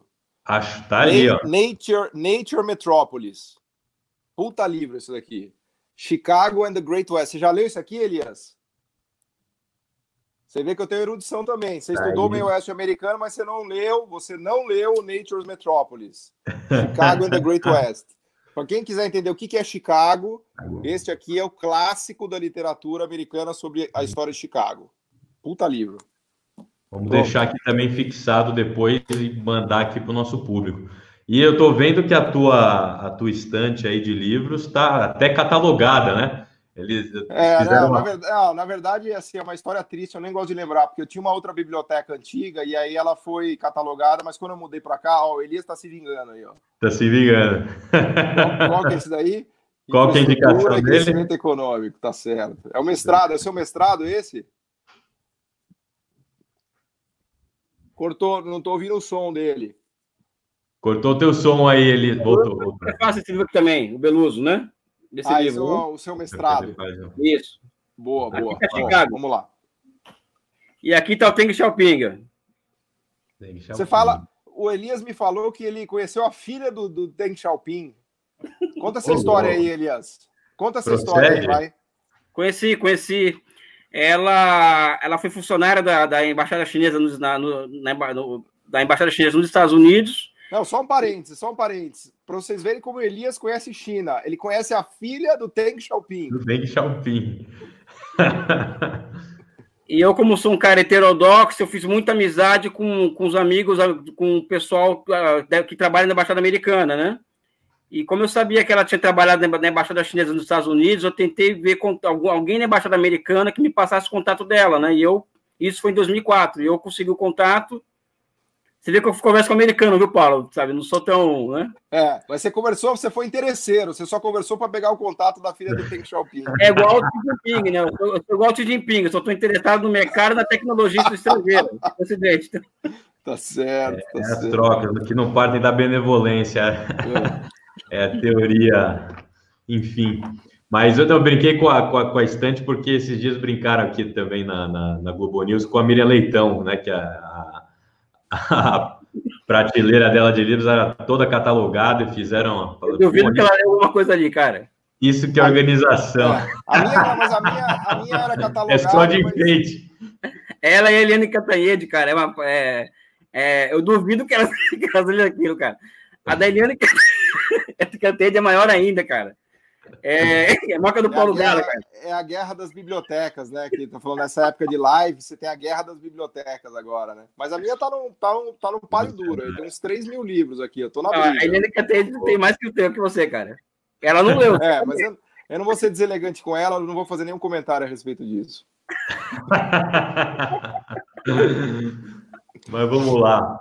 É, continuando aqui o nosso roteiro, é, a gente, agora uma pergunta direcionada para o Elias, é, basicamente sobre as ZEs, para ele só detalhar um pouquinho, porque muita gente confunde esse, esse processo de ZEs como uma abertura da economia chinesa, né? há uma confusão nessa, nessa terminologia. ZE, ZE, zona de exportação, né? Isso, zonas econômicas especiais. E aí há uma, uma, uma, uma, confusão geral quando as pessoas confundem o tipo de mecanismo utilizado etc., né, para dizer que a China abriu a sua economia, etc. Eu queria que você detalhasse um pouquinho disso, tá? É, principalmente para alguns liberais que às vezes invadem as nossas lives e, e nos e enchem de comentários é, para falar uma então, palavra. Deixa só, então, deixa eu só para só instigar o Elias na pergunta, assim, um dos motivos de eu ter feito esse curso com o Elias e que me deu mais raiva, porque a raiva é um negócio que te leva a construir coisas, né? Eu, sei, eu canalizo muito a raiva para produção, né? Então, para criação, muito, criatividade. Eu, uso muito porque eu tenho muita raiva, mas o que, dá, o que me dá mais raiva é o, é o típico ortodoxo brasileiro que fala assim, mas também na China, todo mundo estuda e todo mundo poupa horas. Só podia Ora. ser um país rico. Aí eu falo, meu Deus do céu. Teve um cara que cara. sugeriu isso aqui, que eu não vou também mencionar o nome, mas que o brasileiro não tem vergonha de não... falar um absurdo desse, cara. Uma... Meu Deus. 100 Bom, milhões de pessoas no Brasil ganhando e vivendo com uma renda. Fala aí se eles, se eles poupam e se eles estudam, vai. Cara, eu acho o seguinte, que eu, eu não tenho nada contra abrir economia, não. Aliás, uma das aulas chama-se A China abriu sua economia? E eu falo sim, ela abriu a economia, só que ela abriu de forma planificada. O Brasil abriu de forma espontânea, nós abrimos, eles abriram de forma planificada, não é? As zonas econômicas especiais é um arranjo que, que ela é econômico, mas também é político institucional, porque uma da, um dos lances dos chineses foi utilizar as, as, as primeiras EEs como porta de saída e de, de, entrada de todo aquele, aquela, aquele ciclo internacional chinês, de Singapura, de Indonésia, de Hong Kong, de Taiwan, ou seja, a China foi criando, foi, utilizou essas zonas para criar uma sinergia produtiva e financeira com, esse, com, essas, com os chineses fora da China. Tanto é que se você ah. pega uma tabela de quem de investimento estrangeiro direto na China na década de 90, é chinês de fora que investe ali né? Então a China conseguiu, a partir das ZS, evidente, montar, uma, montar plataformas de exportação e dessa forma é, fazer reservas cambiais, essa, essa coisa toda, mas também criar condições político e econômicos sociais para sustentar um discurso de reunificação com Taiwan, por exemplo. Em 79, a renda per capita de Taiwan era 70 vezes maior que a da China continental. Então, como você vai sustentar um discurso de unificação nacional com uma disparidade econômica dessa, né? Então, a China criou condições a partir das ES também para isso. Aliás, principalmente para isso, né? Não somente exportar mercadoria e, e aumentar sua, sua. Mas, ô, mas Elias, do ponto de vista do economista, tem, tinha subsídio, tinha tarifa, tinha crédito é público, tinha terreno tudo. dado de graça, tinha casa para os caras, tinha tudo. universidade lá. Então, fala um pouquinho disso, porque o economista típico liberal brasileiro acha que, além de estudar e poupar, eles zeraram as tarifas e tudo brotou de maneira maravilhosa do solo. Não, não é zerar tarifa. Primeiro, por exemplo, existe um diálogo do Teng Xiaoping com o dono da Toyota. Eles se encontraram em 84. E o dono da Toyota falou o seguinte: eu quero ir para a China, só que eu quero ter acesso total ao seu mercado. Ele falou: não, você vai para o meu país, você vai produzir carro e exportar, só. Se você quiser ter acesso ao meu mercado, você vai combinar com os meus, com os meus amigos lá, com os meus funcionários, de você montar um motor chinês na China, por exemplo, sabe? Então, foi, ou seja, uma, uma, empresa, as empresas iam para a China, elas eram obrigadas, faca no pescoço, literalmente, para transferir tecnologia. Só que em troca tinha, podia ter acesso ao mercado, tá, tinha mão de obra barata, custo de produção baixo, ou seja, existiam muitas vantagens em relação a uhum. Japão e Estados Unidos. Só que tinha que ter um compromisso com o projeto nacional chinês, né? ou seja, entregar tecnologia. É faca no pescoço. Não é? Ou seja, é o, esse é o termo mesmo, é faca no pescoço. Né? Ou seja, é, a China se aproveita em 2009 da crise e oferece 30 uhum. bilhões de dólares pelo escritório de PD da Siemens. Aí não quiseram, não quiseram vender o escritório de PD, a Siemens não quis vender, não, foi proibida de vender. A China começou a roubar tecnologia. Em 2012 já produzia trem-bala melhor que o da própria, da própria Siemens, né? Ou seja, eles compraram a eles compraram a Volvo também, a divisão de carros, a como é que chama aquela empresa de carros lá? Rick, Rick. É, os chineses compraram a divisão de carros da Sim, Volvo, mas não lembro o nome do carro. É uma H, começa com H, uma empresa chinesa, Geek, Geek, Geek. Geek. Geek Motors comprou a divisão da Volvo, todos esses Volvos que tem. A Volvo também, não é que a Volvo quebrou, longe disso. A Volvo Motores, que é o supra-sumo tecnológico da Suécia, continua firme e forte lá, tá? O que eles fizeram foi vender a divisão de carros que não ia bem para os chineses, e os chineses deram uma bombada absurda na Volvo. Esse renascimento da Volvo que a gente viu é um renascimento chinês, assim como a Jaguar Land Rover foi comprada pela Tata Motors, né? Ou seja, é basicamente isso, ou seja, o capital estrangeiro não foi abrir a economia, chegou os capitais, formou poupança e não, investiu, aí veio poupança, entendeu? ou seja, não, as coisas não são assim, como os nossos liberais pensam. Abrir a economia, chega o capital. Não. A China, por exemplo, a repressão financeira é muito grande. Não entra, não entra capital que não seja produtivo na China. E o capital produtivo que entra, entra cheio de obrigações. Foi o oposto do Brasil. E é o oposto do que se ensina em curso de economia no Brasil. Ou seja, eu falo para meus alunos o seguinte: ó, o que ensinam para vocês sobre isso é tudo mentira, viu? Só para deixar. Eu falo dessa forma com eles, é tudo mentira. Sabe? Não, é, na, verdade, é, na verdade, é mais para você é, aprender o que não fazer, né? Para isso que não fazer, poderia. É uma, enfim, umas Manual ideias, abstra... de... é, umas ideias abstratas, assim. É legal para estimular você pensar e tal, mas é outro, se trata de outra galáxia, né? É foda, a gente pega. Para não falar de escola austríaca, que é, ah, é bizarro, né? Que, que tem ganhado escola, jovens. Escola, Escola Jovens em cálculos é, aí na internet. Oxímoro, né? É um é uma contradição em termos, né? Porque não pode em ser termos. escola aquilo, né? Exatamente. e, e, é, e, é, bom ressaltar, né? Porque tem economistas como o Alexandre Schwartzman, tem, a gente sabe muito bem, Marcos Lisboa, enfim. Cara, e... eu falo para as pessoas o seguinte, Marcos Carlos Lisboa... Alberto Sardenberg, que, Pelo sabe, amor de Deus, meu amigo. Esses caras que são sempre chamados para comentar na Globo News nas rádios brasileiras. Está pedindo arroz fiscal para os estados agora, meu amigo. Sabe o que é isso, cara? Porque na prática, aqui também no Brasil, no limite, há, inclusive a guerra fiscal aqui, existe isso entre os, os entes federativos, né? Mas eles ficam insistindo ali, fazendo a cabeça, né, desses incautos, descuidados, despreparados, né, que tem pouca atenção ali à observância da realidade concreta e ficam embutindo isso na cabeça, principalmente de jovem, assim. É ideologia pura, ideologia pura. Basicamente isso. E foi importante ressaltar essa diferença, né? Para a gente marcar aqui o que foi o processo né, de, de abertura, né?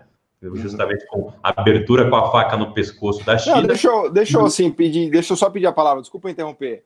A gente sempre fala, né, Elias? O, a, a, globalização é aquele ditado tibetano: a chave que abre a porta do inferno é a chave que abre a porta do céu. Do céu. O Brasil pegou a chave e abriu a porta do inferno. inferno. A China pegou a mesma chave e abriu a porta do céu. Então, a globalização precisa ser encarada de maneira estratégica, inteligente e planejada, como fizeram a China, a Índia, Exatamente. a Coreia, porque a globalização é a alavanca do desenvolvimento econômico. Todos esses Exatamente. países se desenvolveram usando a alavanca do mercado global, vendendo para os europeus, vendendo para os americanos. Eles, eles se alavancaram nas costas do Ocidente. As multinacionais ocidentais não tiveram vez na China.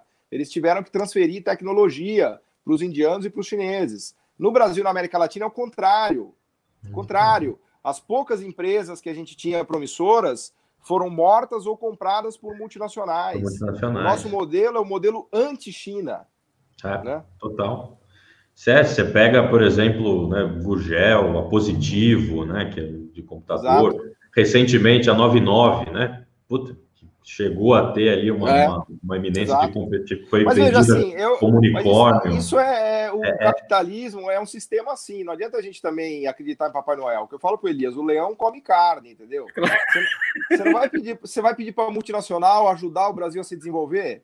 E aí você já pede para o Papai Noel sua bicicleta no final do ano. É evidente que a multinacional está aí para ganhar dinheiro. Não importa se ela é chinesa, se ela é japonesa, se ela é alemã, se nós estamos no sistema capitalista, né, porra? Exato, exato. Mas é, é, é isso que é importante, né? É, é, é ressaltar a diferença dessa, dessa, dessa concessão, dessa margem de concessão, que na China é uma abertura com a faca no pescoço e no Brasil desde Collor, uma abertura literalmente das pernas abertas e acabou. É, sem regulação nenhuma, sem contrapartida nenhuma, entra tudo aqui, a gente vira só montadora, não Exato. tem nada de engenharia reversa, nenhum, nenhum tipo de regulação, né? Talvez foi o maior processo assim criminoso da história e do espólio do, do, do patrimônio brasileiro, do, ponto de vista do sistema produtivo, e é um dos fatores que, que explicam a desindustrialização do nosso país hoje. E só comentar mais uma coisinha antes da, da, da nossa última pergunta. A audiência está sensacional, está tá todo mundo gostando, está muito boa. E vamos comentar só um pouquinho, então, antes da última pergunta do roteiro, aí vocês dois podem comentar, é, sobre a questão da rota da seda. O que isso significa na prática? Quais continentes a nova Rota da Seda já chegou e um pouquinho daquela explicação também que eles se utilizaram das reservas cambiais para é, projetar esses investimentos, né, provavelmente no fundo soberano, não sei se a juros né, competitivos, né, em patamares globais, e como isso se construiu e o que ela significa né, para o mundo, para o século XXI. Aí os Paulo, dois podem responder. Não, não, esse é o Elias, cara. O Elias é o craque da Rota da Seda aí, manda bala. Eu acho que você, você junta dois, três, três componentes. Primeiro, taxa de investimento acima de 40% durante 20 anos. É, reservas cambiais e uma, e uma noção chinesa de, e uma visão de mundo chinês, ou seja, um mundo inteiro conectado, vamos dizer assim, se desenvolvendo e ao se desenvolver vai, vai, vai consumir mercadoria chinesa, ou seja, juntou as três coisas, não é? E isso vai, por exemplo, na contramão de um país que, em nome da democracia, da liberdade e dos direitos humanos, só faz guerra no mundo, né? Ou seja, a China oferece estrada, ferrovia e complexo petroquímico para o Irã. Os americanos oferecem embargo, não é? A China oferece um bilhão de dólares por mês, por, por mês para a Venezuela desde 2007. Os americanos oferecem bloqueio naval. Ou seja, existe, existe uma guerra de concepções de mundo aí que, que vale a pena ser explorado em outro momento. Não é? Mas, mas. Elias, mas, mas fala assim, eu quero eu preciso divergir de você. Eu não gosto quando eu estou concordando 100% com alguém, me incomoda isso. Me fala, me, fala do, me fala dos interesses chineses, porque é evidente que os chineses estão investindo na rota da seda, porque eles vão ganhar uma baita grana, e eles estão integrando mercados que todos os, todos os caminhos levam a Roma, não, todos os caminhos levam a Beijing. Então fala um pouco do não, interesse, Paulo, do interesse eu falei chinês. o seguinte aqui já, eu falei, olha, um e país na África principalmente, se é o interesse parasitário ou não. Não, não é parasitário, que... não é parasitário e um país que criou muita capacidade produtiva na frente precisa ser utilizada essa capacidade produtiva, ou seja, vai exportar capital, aí não tem bonzinho ou malzinho, sabe? Aí é processo histórico, né? Ou seja, a Os questão Estados é Unidos é... faz isso na base, quer dizer, na construção de bases militares, né? A questão é a é seguinte, é, é que a China ela não se opõe a que o Brasil tenha um projeto nacional próprio. Eles vão ah. pedir para nós, para nós abrirmos nossa conta de capitais. Eles nunca vão pedir isso para a gente, como, como nos obrigaram a fazer na década de 90. Não mas deixa, eu, mas, mas deixa eu entender. Agora, mas deixa eu entender da lógica do economista. Assim, tô, é, também vou confessar que eu não assisti a aula da Rota da Seda, tá? Eu não estou sendo um bom aluno. Eu não assisti todas as aulas do Elias, tá? Essa daí eu vou ter que assistir também. Mas antecipa aqui para a gente já da aula da Rota da Seda, Elias. É, a lógica é o que? É construir infraestrutura com as máquinas chinesas, com as construtoras chinesas, com os equipamentos chineses em territórios adjacentes e próximos que gravitam à China. Fala um pouco da lógica econômica, não da lógica geopolítica. A, lógica econômica é a seguinte: a China, ela, essa rota da seda já está atingindo mais de 70 países no mundo inteiro, tá? A China, ela, ela, ela vende o serviço, não é? e faz o jogo de ganha-ganha, ou seja, vocês vamos trocar obra por petróleo, vamos trocar tá. uma, uma, uma, uma, uma empresa, um, uma, um complexo industrial, uma siderurgia por soja. Ou seja, tá. é um jogo desse tipo que acontece. Não é? Não estou falando aqui, pessoal, é que eles são bonzinhos, não. Eles têm os interesses nacionais deles. Agora, a questão é que quando você vai negociar com o chinês, por exemplo, tem que negociar o seguinte: olha, eu quero vocês aqui, Rota da Seda, é bonito, só que eu quero o seguinte: 40% do capital aqui que vai ser empregado tem que ser brasileiro, ou colombiano, ou, ou seja, existem países que estão negociando com os chineses em termos de igual para igual, impondo aos chineses condições para eles entrarem lá também. E estão se dando bem em alguns países. Na África tem alguns países, como o Quênia, uhum. que está se dando bem nessa negociação. Não existe ah. condicionalidades para isso, ou seja, não é, não é bonzinho ou malzinho. Então, é trocar ideia. E, e, né? e, é seja, e, e eu acho que é do ponto de vista econômico, uma puta sacada para os chineses e uma puta sacada para a construção de parques produtivos low-tech ou, ou middle-tech no, mundo, no resto do mundo, ou seja, uhum. porque o, o desenvolvimento é. econômico do mundo interessa para a China hoje. Aí, inclusive a África que vocês estão falando é uma coisa que me, me deixa mais deprimido ainda. A industrialização na África acelera em, em grande velocidade, muito mais do que no Brasil enquanto o Brasil se desindustrializa, a África se industrializa e, e também, em parte, com a ajuda dos chineses. Tem um movimento interessante de industrialização da África para desespero de nós brasileiros. Né? Paulo, é o seguinte: os marxistas mais à minha esquerda trabalham com essa noção de superexploração de mão de obra e maximização de taxa de lucro fora do país, né? Se você for comparar a, a, as taxas de lucro das empresas chinesas fora da China, é ponto 0,25, é 0,22, enquanto é. que um banco, um banco ou empresa estrangeira nos países da periferia é 10, é 11, é 12, ou seja, é completamente diferente. Por quê? Porque são empresas estatais. O papel delas é político, depois é econômico. Ou seja, ele é um braço, vamos dizer assim, do projeto nacional chinês fora da China.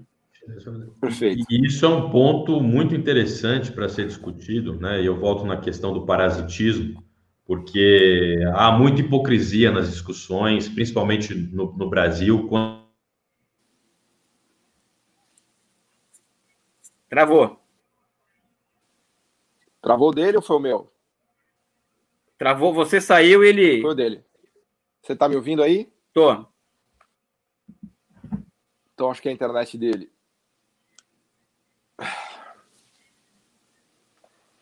É engraçado que não caiu a não caiu a. Eu acho que vai acabar voltando. Mas então vamos aproveitar, Elias, rapidinho aqui. Assim, a, a minha pergunta era mais operacional mesmo. Assim, eles estão investindo mais na, mais na Índia, mais na Tailândia, mais na, no, no lado da, de Moçambique ali. É o mundo inteiro. E, e Etiópia, assim, não tem. Não é, não é uma lógica regional, então é uma lógica, vamos dizer assim, abstrata, né? É mundial. É que a China vai estender pontes, né, é, aonde, tipo Venezuela, o que você falou, né? Ela vai construir pontes para onde for necessário, né? Num, a questão é que você criar um mercado consumidor fora da China para produto chinês. E para isso, o desenvolvimento econômico dos países, dos países interessa a eles, né?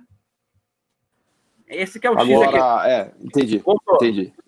Voltei aqui pelo celular no improviso, parece que o computador deu um bug aqui. Você, cara, você voltou, mas eu vou te dizer que você voltou mais à esquerda do Elias. Agora você tá num outro papel aí.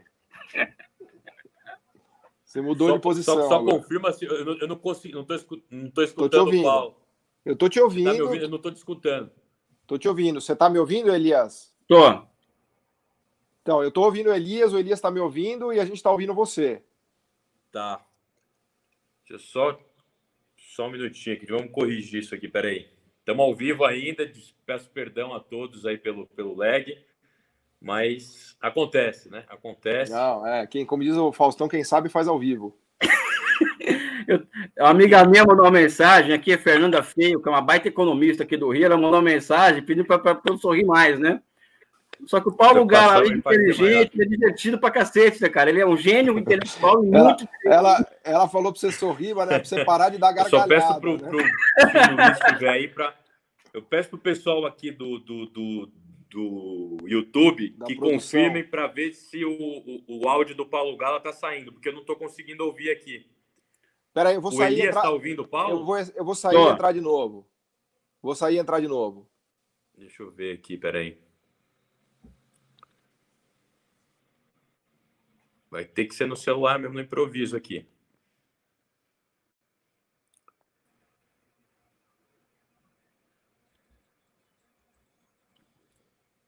Tá me ouvindo? Eu tô. Maravilha. Acho que o Paulo vai entrar e vai sair de novo. Perdão o lag, pessoal, mas já estamos restabelecendo aqui. Paulo acho que vai entrar e vai sair. Ó, Maravilha. Vamos ver. Agora você está me ouvindo ou não? Ah, perfeito. Está me ouvindo agora? Perfeito, perfeitamente. Pronto, voltamos, voltamos, ao normal aqui. Então pronto, voltamos à nossa configuração original. Configuração original, modelo CNN e conteúdo muito mais avançado. Mas vamos lá que o pessoal está gostando. E antes de continuar aqui nessa, naquela discussão que a gente estava pedindo, o pessoal já está ansioso, que tá o cupom, o cupom, o cupom. Mas só aqui, ó, nós vamos ah, dar a palavra. Cupom. Você fala o cupom vamos aí, falar no falou? final da live, para todo mundo ficar até o final. Ah, mas isso é uma sacanagem. Deixa o cara embora, pô. Pelo amor de Deus. Não, os caras estão cara... gostando. Pior que os caras estão gostando. Não, pô. Aqui. Isso aí, só tem, parece... tem umas pessoas falando, dá o cupom, e tem outras falando assim, não dá, deixa até parece, o final, porque parece professor, sair. Parece professor que passa a lista de presença no final da aula. Eu odeio isso, cara. Eu já dou a lista no começo logo e falo, ó, quer assistir, fica, não quer, vai embora. Para com isso. Falo ou não falo? O que, vocês acham? Cara, se, eu lembrasse, se eu lembrasse, eu falava. Fala, pô, para, meu. Pelo amor de Deus. Isso aqui não é live chata, não. Fala cupom aí. tá bom. Cupom é o seguinte: 10% de desconto e a palavra-chave é economia do planejamento. Então, eu vou repetir: Boa. economia do planejamento. Tudo minúsculo. Então, tá falado aí, tá falado.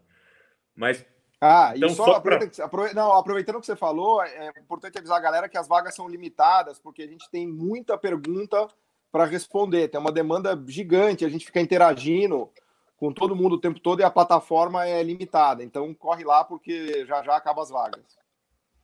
Já já acaba as vagas, exatamente. Então vamos lá. E, e, e nesse momento eu queria só para a gente retomar de, de onde a gente parou então, da questão da, da, da rota da seda, que estava fazendo a intervenção, justamente diferenciando isso que acaba acontecendo dos países, é, por exemplo, ocidentais, de querer demonizar a China, e justamente a gente vê com os dados que o, que o Elias expôs aqui, que é justamente o contrário. É justamente não há um, um parasitismo, principalmente porque são, na maioria das vezes, empresas estatais. E aqui, por exemplo, o caso bem emblemático foi a, a ferrovia né, do Transpacífico, né, que eles queriam construir, né, daqui do, do, Brasil até acho que o Peru, né, salvo engano, e, e houve uma série de preconceitos ideológicos que né, estão inviabilizando o projeto. Mas eu queria perguntar, antes de fazer uma pergunta para o Paulo também, a questão da. Além deles, logicamente, é, é preciso criar um, uma, uma institucionalidade que garanta a participação de materiais brasileiros de produção nacional, de capital uhum. nacional, uhum. etc. Mas há por parte da China uma cobrança, por exemplo, se essa ferrovia existir, eles vão, não sei se vocês têm essa informação, mas eles cobrariam tarifas de embarque, desembarque, de translado de mercadorias, por exemplo, um rodízio ou um pedágio, melhor dizendo, sobre essas movimentações de, de, de né, nessa ferrovias né, criadas a partir do, do capital chinês, eles colocariam isso como contrapartida? Depende do acordo que vai fazer com cada país, né? Depende do, depende do acordo que vai ter entre cada país. Eu acredito que sim. Eu acredito que sim. Mas acho que o fato de deles, deles venderem o serviço e nós pagarmos por esse serviço já, já é um puta ganho estratégico para eles. Porque a questão é a seguinte: o ganho aí não é o econômico, é o ganho político, no caso. Não é? Desculpa, Paulo, sair da economia, né? O investimento estrangeiro direto que a China faz no mundo, ela é uma questão econômica, é usar a capacidade produtiva instalada, é usar a reserva cambial, mas a China transformou os, os uhum. investimentos estrangeiros diretos, que é a diplomacia das infraestruturas, em uma arma política. Geopolítica, né? né? Ou seja, é uma arma política, vamos dizer assim, né? Ou seja, você pega, por exemplo, o caso do Covid. Eles montaram com os cubanos um esquema que é o seguinte: os cubanos entram com os médicos e a gente com os equipamentos. Né? Ou seja, então os cubanos e os chineses estão em 109 países do mundo hoje, trabalhando para enfrentar o Covid, né? Ou seja, Entendi. é uma coisa impressionante, né? Sabe? Ou seja, o cálculo é geopolítico, não é econômico, em princípio, acho Perfeito. eu, né? Perfeito. Não, faz, eh, faz muito sentido, porque a gente sabe que o geopolítico alimenta o econômico e o econômico alimenta o geopolítico. A, Com certeza. A China só pode fazer, ela só virou, está virando uma potência geopolítica porque ela é uma potência econômica. Exatamente. E vice-versa, porque ninguém faz geopolítica a partir do ar. Você precisa ter poder, grana, potência, né? Dinheiro. Exato. o Cassiano, o Gabriel voltou aí, tá fora do ar agora. Fui pegar você, o fone. Você foi lá no. Você foi no banheiro, você foi no banheiro, a hora que você voltou aí, tá sem o som. eu fui pegar o fone, o pessoal tava pedindo que estava dando justamente essa interferência do, do, do, do vídeo. Mas é, aproveitando então, passando a pergunta aqui para o Paulo, é, a gente, ele já citou diversos exemplos de sucesso, né? Um deles da, da Way, enfim, até, até hoje não há consenso como pronunciar mas, enfim. Mas a grande questão que se discute hoje no mundo, a principal fronteira tecnológica, é o 5G. E, aparentemente, é, a China já conseguiu desenvolver, está vendendo isso é, é, para países mundo afora, né, muita, tem muita demanda dos países. E os Estados Unidos, né, com, com, com Trump, tem, na medida da sua influência, tentado é, parasitário como sempre, de maneira coercitiva, né? tentar impedir né, com que países ali sobre a órbita né, anglo-saxã, sobre a órbita dos Estados Unidos, com, é, firmassem contratos com uhum. né, é, é, a Huawei para implementação dessa tecnologia de, de 5G. Foi o uhum. caso do Reino Unido, por exemplo, só que quando Boris Johnson assumiu o governo, né? Até uma, nem diria contradição, né? Porque acho que ele tem uma, uma pegada assim estratégica nacionalista.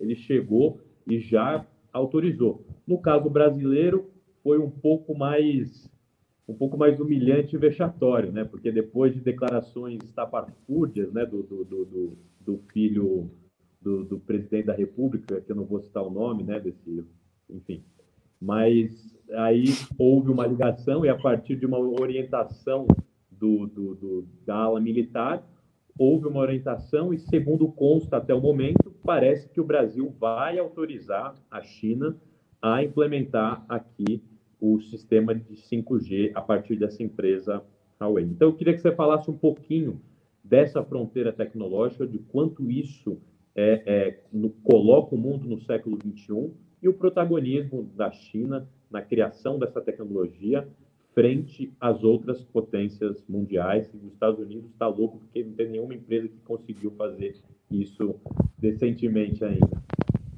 É, a gente pode traduzir o, desenvolvimento econômico como a, a, busca da fronteira tecnológica. Né? Os países que mais se aproximam da fronteira tecnológica mundial são os mais desenvolvidos, né?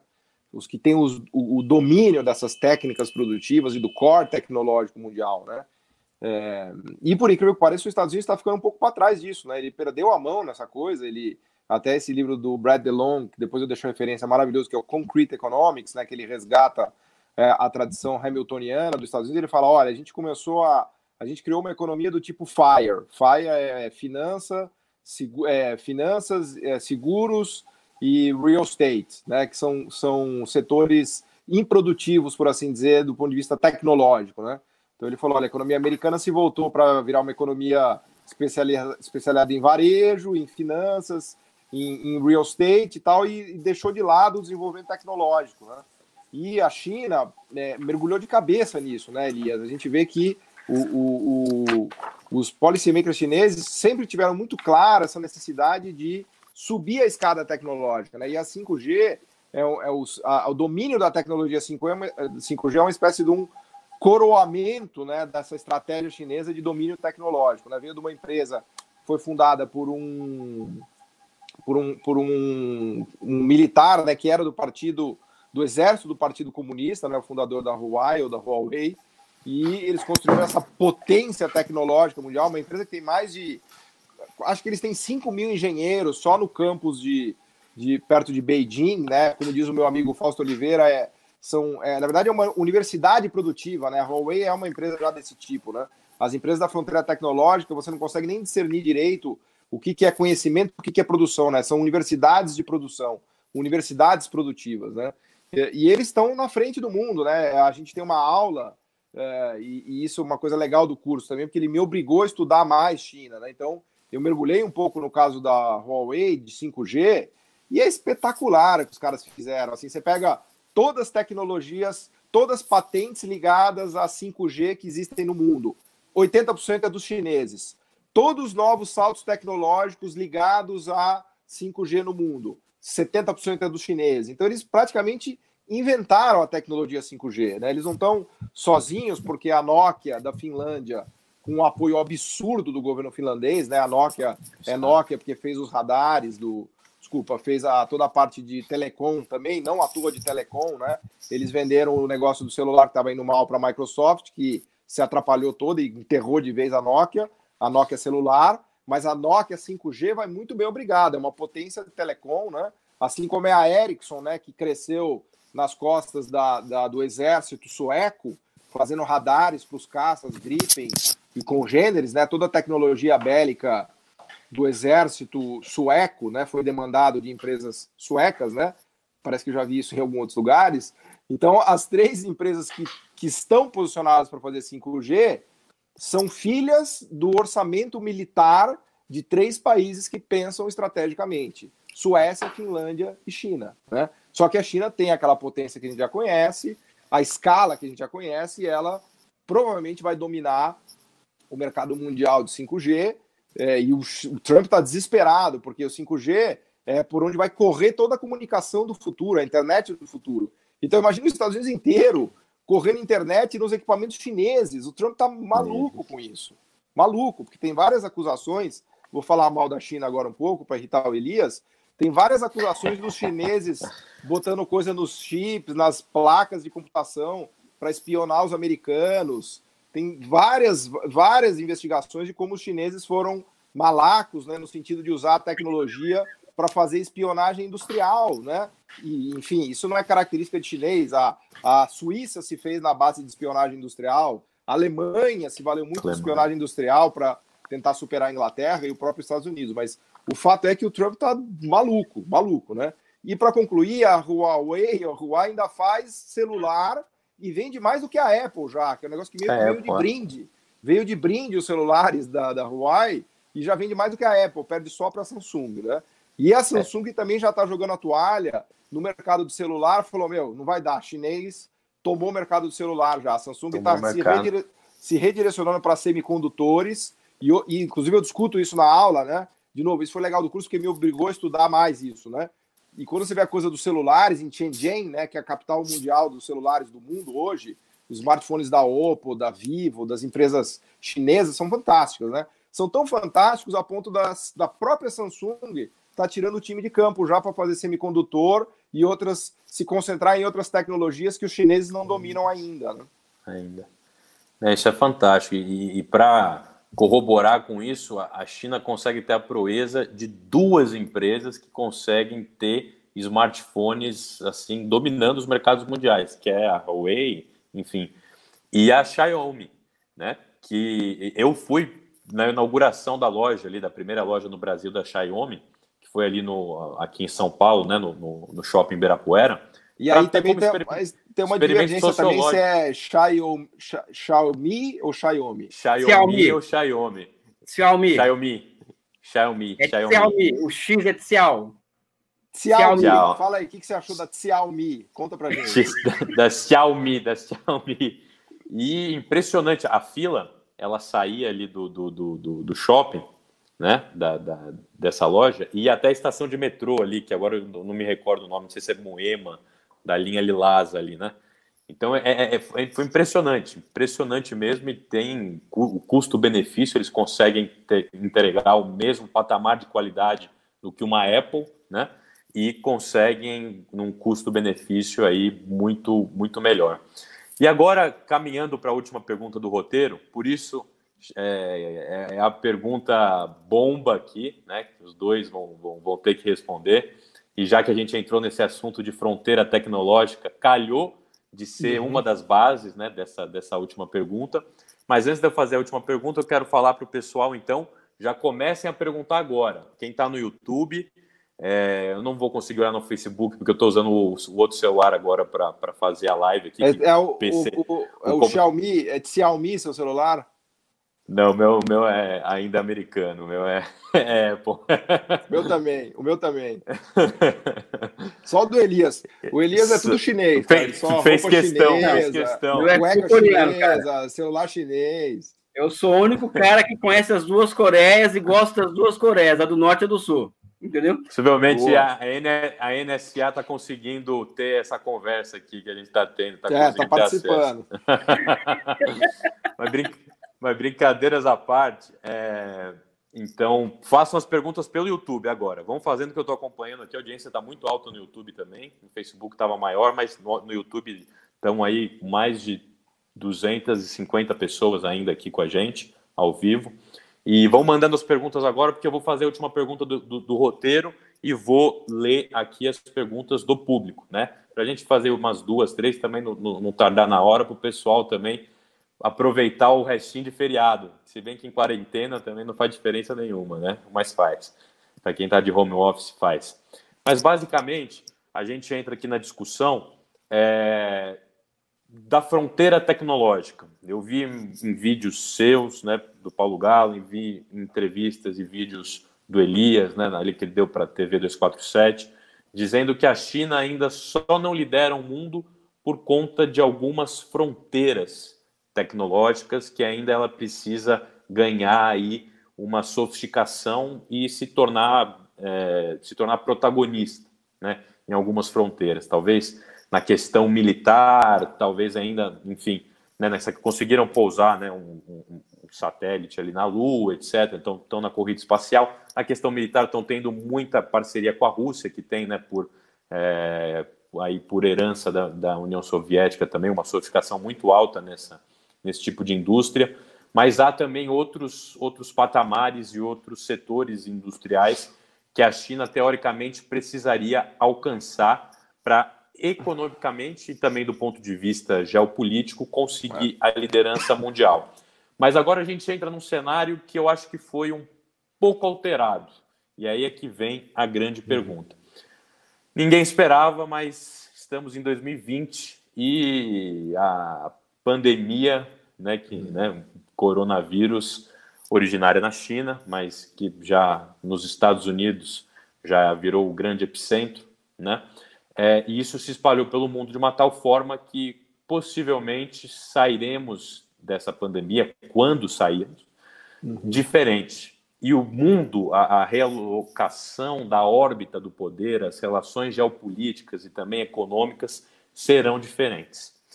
E a grande pergunta que eu faço para vocês dois responderem, e vocês dois escolhem quem quer começar até essa, essa tarefa de responder essa pergunta, é a seguinte: é se a China está pronta para liderar o século XXI e o novo mundo pós pós-pandemia, pós-Covid-19, com alguns atributos que eu vou colocar aqui para contribuir com a discussão.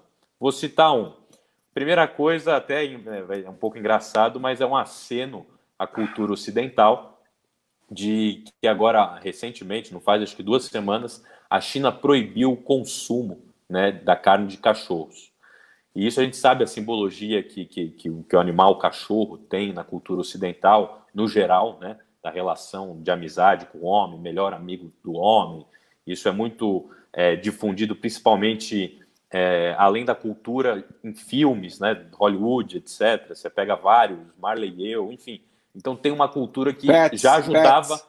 pets, exatamente, animais domésticos, pets, que já ajudava a, a, a, a, cultura do, vamos dizer assim, a população ocidental a ter um preconceito com a China. Então a China, nesse momento, talvez num, vislumbrando esse mundo pós-pandemia, já absolutamente proibiu o consumo de carne de cachorros.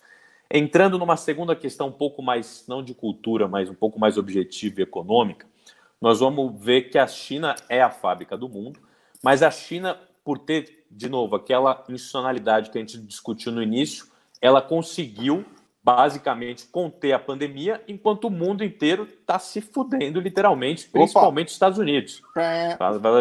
Bem, deu uma, deu, deu uma de Ciro agora, que às vezes, às vezes escapa uma. Mas basicamente, né, o mundo está e não sabe quando vai conseguir retomar as atividades econômicas, e a China já está, né, pelo contrário, reabrindo a economia, reabrindo as suas indústrias, e por isso ela tem conseguido né, expor e enviar de ajuda humanitária em parceria, né, nessa parceria inédita com a, com a Rússia, é, materiais, EPIs, né, equipamento de proteção individual, respiradores, principalmente para os países do G8, ali a Itália, que estava numa situação gravíssima, enfim, para outros países também, como a Espanha, é, a, China enviou em massa né, uhum. é, esses produtos. No momento em que a gente tem vídeos na internet, isso é, a gente recebeu e eu observei, países, é, é, países não, desculpa, câmaras legislativas municipais da Itália e da, e da Espanha, naquele momento desastiando a bandeira da União Europeia, né, que não ajudou em nada na, esses países no, no combate ao, ao, coronavírus, e hasteando a bandeira da Rússia e da China concomitantemente à execução respectiva né, dos seus respectivos hinos hum. nacionais. Então, isso é uma coisa emblemática e marcante que fica aí é, para a contribuição do debate.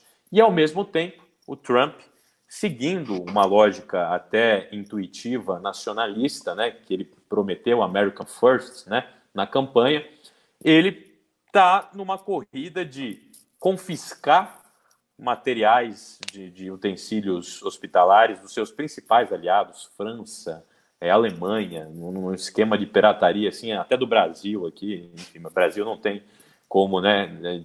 Mas Alemanha e França é realmente foi, foi impressionante, né?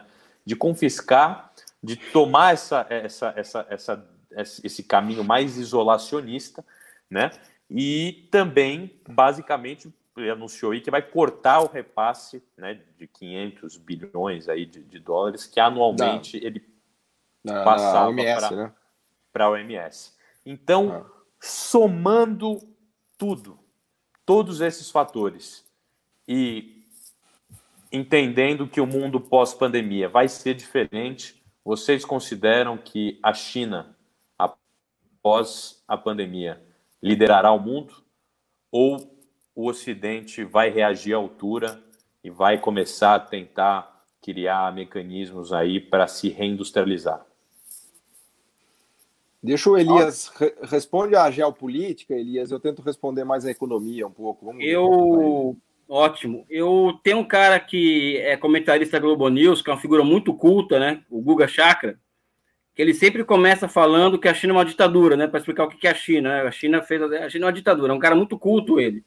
E ele não consegue explicar, classificar um país que está fazendo uma operação de, de, de pirataria geral no mundo, não é? confiscando máscara, confiscando respiradores, ele não consegue explicar que esse país é, né? Ou seja, a China é uma ditadura, mas ele é muito culto, né, o cara, né? É muito, assim, uma coisa que me impressiona muito. Ele não, ele não... Então, acho que fica o seguinte, né? É... eu não acredito que a China está pronta para liderar o mundo, né? É, pronta, ou seja, pronta já está, mas não vai liderar o mundo ainda, ou seja, não é, não é, eu nunca vi ninguém entregar poder fácil. Ó, vocês estão merecendo, estou aqui para vocês, tá? Agora é vocês.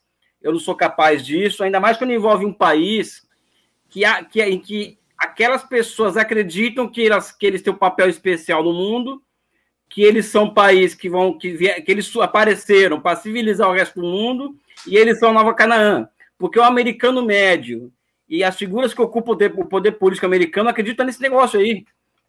Então, eu acho que, que a China, por exemplo, ela está pronta para isso, ela construiu uma, uma máquina político-institucional e uma base material muito larga que garantiria isso para isso ela, essa, essa condição de potência principal do mundo, na minha opinião, não imperialista, tá? Agora, eu não acredito que os americanos vão entregar fácil isso, ou, ou seja, vai sair dessa crise um G2 com tendência a aumento da violência no mundo, inclusive, né? Ou seja, o Trump não está brincando em serviço nesse aspecto, né? Ou seja, ele não está brincando em falar para no meio da pandemia estrangular o Irã, Aí, os, aí tem esses comentaristas cultos da Globo News que falam: olha, a Venezuela não sabe fazer política monetária, ou seja, está com inflação de 4 mil por cento, que eles são tudo um, bando de burro, olha o socialismo. Só que a Venezuela não pode ter acesso aos dólares dela fora do país. Então ela não tem como importar, porque essa, os dólares dela, ela não tem acesso a, a eles mais, né? ou seja, os americanos proibiram, congelou conta. Ou seja, estamos lidando com um país que não, está, não vai lidar muito bem com a sua própria decadência e vai espalhar o terror no mundo. Ou seja, não é, eu não estou aqui falando uma figura de linguagem, não, porque é da natureza deles. Por exemplo, a era da globalização, que era, vamos começar a década de 90, é, que é a paz eterna, aquela coisa toda, e de 90 a 2018, os americanos fizeram 46 intervenções militares no mundo enquanto que entre 45 e 90 fizeram apenas 16.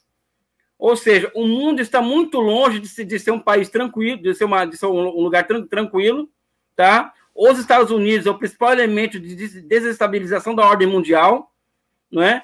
E por fim, é, eles, o, o Trump tem uma lógica, eles rasgaram aquele véu da, liberal da democracia. Rasgou a fantasia rasgou a fantasia. Rasgou. Por exemplo, vou dar um exemplo aqui. Venezuela, numa semana é o seguinte: temos que restabelecer a democracia na Venezuela. Na outra semana, o Mike Pompeo falou: não, o negócio é, é ajuda humanitária. Na terceira semana, o Mike Pompeo falou: não, o negócio é petróleo, ou seja, rasgou, virou sexo explícito, né?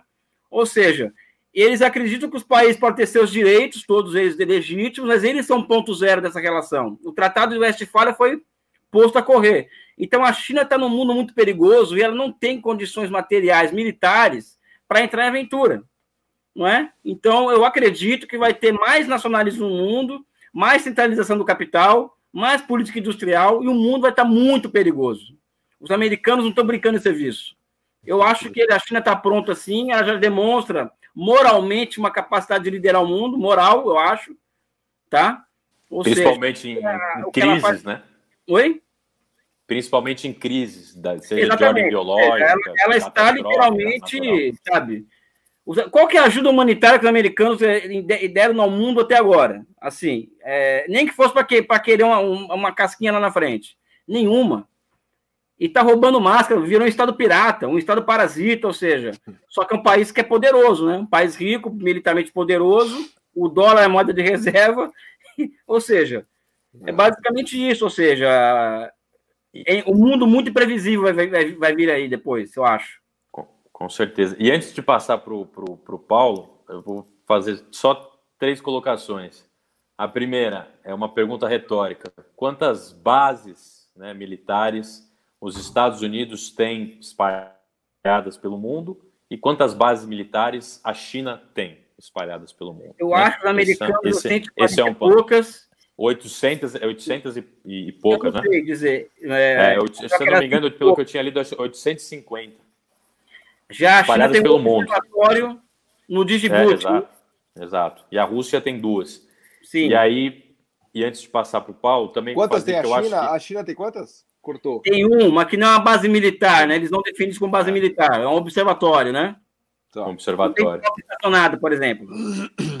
E parece que há uma negociação para abertura assim, de uma base militar na Argentina, agora com o novo governo, mas ainda está em discussão, e a Rússia abrir na, na Venezuela. Então, mas aí antes de passar para o Paulo, justamente comentando isso, isso que eu, que eu abordei, essa pergunta retórica, né, para a gente colocar e, e né, evitar a relativização, colocar os fatos como eles são, e também, e, e eu acho que a questão militar, que a China ainda não está preparada, ela se alinhou com a Rússia, que hoje também tem tido, né, que aí pode ser alvo de outro debate no futuro, tem tido é, muita sofisticação, muita mesmo, até superando os Estados, os Estados Unidos com muito menos recursos, né, com mísseis aí fora de, de, de, né, de alcance, mísseis guiados, mísseis é, submarinos, assim, que conseguem navegar por anos, né, porque hum. eles são de propulsão nuclear, tem aquele Guard, que é hipersônico, etc. Mas, enfim, então nessa parceria, eu acho que eles estão, os dois países estão ali jogando juntos para poder, né, a China, pelo menos por enquanto, ter a chancela da Rússia do ponto de vista militar, é. né?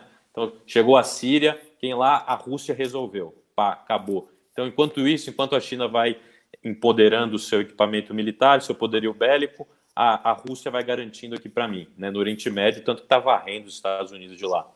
E Paulo, passando para você agora, é só o dólar que está salvando os Estados Unidos ainda? É, olha, sabe que está bem colocado, é o último bastião, né? A última força americana é o dólar, né? E o exército, claramente, né? Como vocês falaram, né? Então, é, e é uma coisa curiosa, porque a, a, o sistema produtivo americano foi perdendo espaço, perdendo força, né?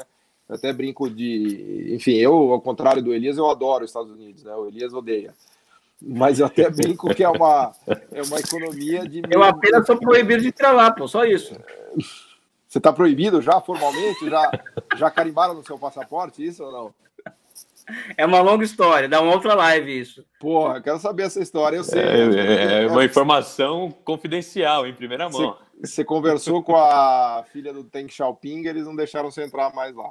Não, é... foi, foi episódio da Palestina em 2011 e tal, enfim, é uma história longa. O, eu até brinco que eles são a economia do Mickey Mouse, né, do Pateta, porque ele, onde eles mais geram emprego é na Disney, na verdade, que são os empregos de serviços não sofisticados, né? Então, são 70 milhões de turistas que vão para a Flórida todo ano, enfim. Tirando o Vale do Silício, a Nova Inglaterra e o Wall Street, né? Eles perderam a potência industrial. É isso que a gente está falando aqui o tempo todo. E a China não é mais só a fábrica low-tech de brinquedos do mundo ela é a fábrica de 5G do mundo, então ela já mudou um pouco de figura. Mas o que eu queria dizer em relação ao coronavírus e essas observações do mundo pós-crise, inclusive, Elias, já pensando no nosso artigo, é, o que eu acho uma, que é incrível na China, e agora eu vou fazer uma intervenção aqui totalmente keynesiana, tá? De economista keynesiano e de pensamento keynesiano, né? É, o que é incrível é como eles conseguiram articular a coisa do público e do privado, e veja que o Keynes não gostava de comunismo, aliás, pelo contrário, ele queria reformar o sistema capitalista porque ele tinha medo do comunismo.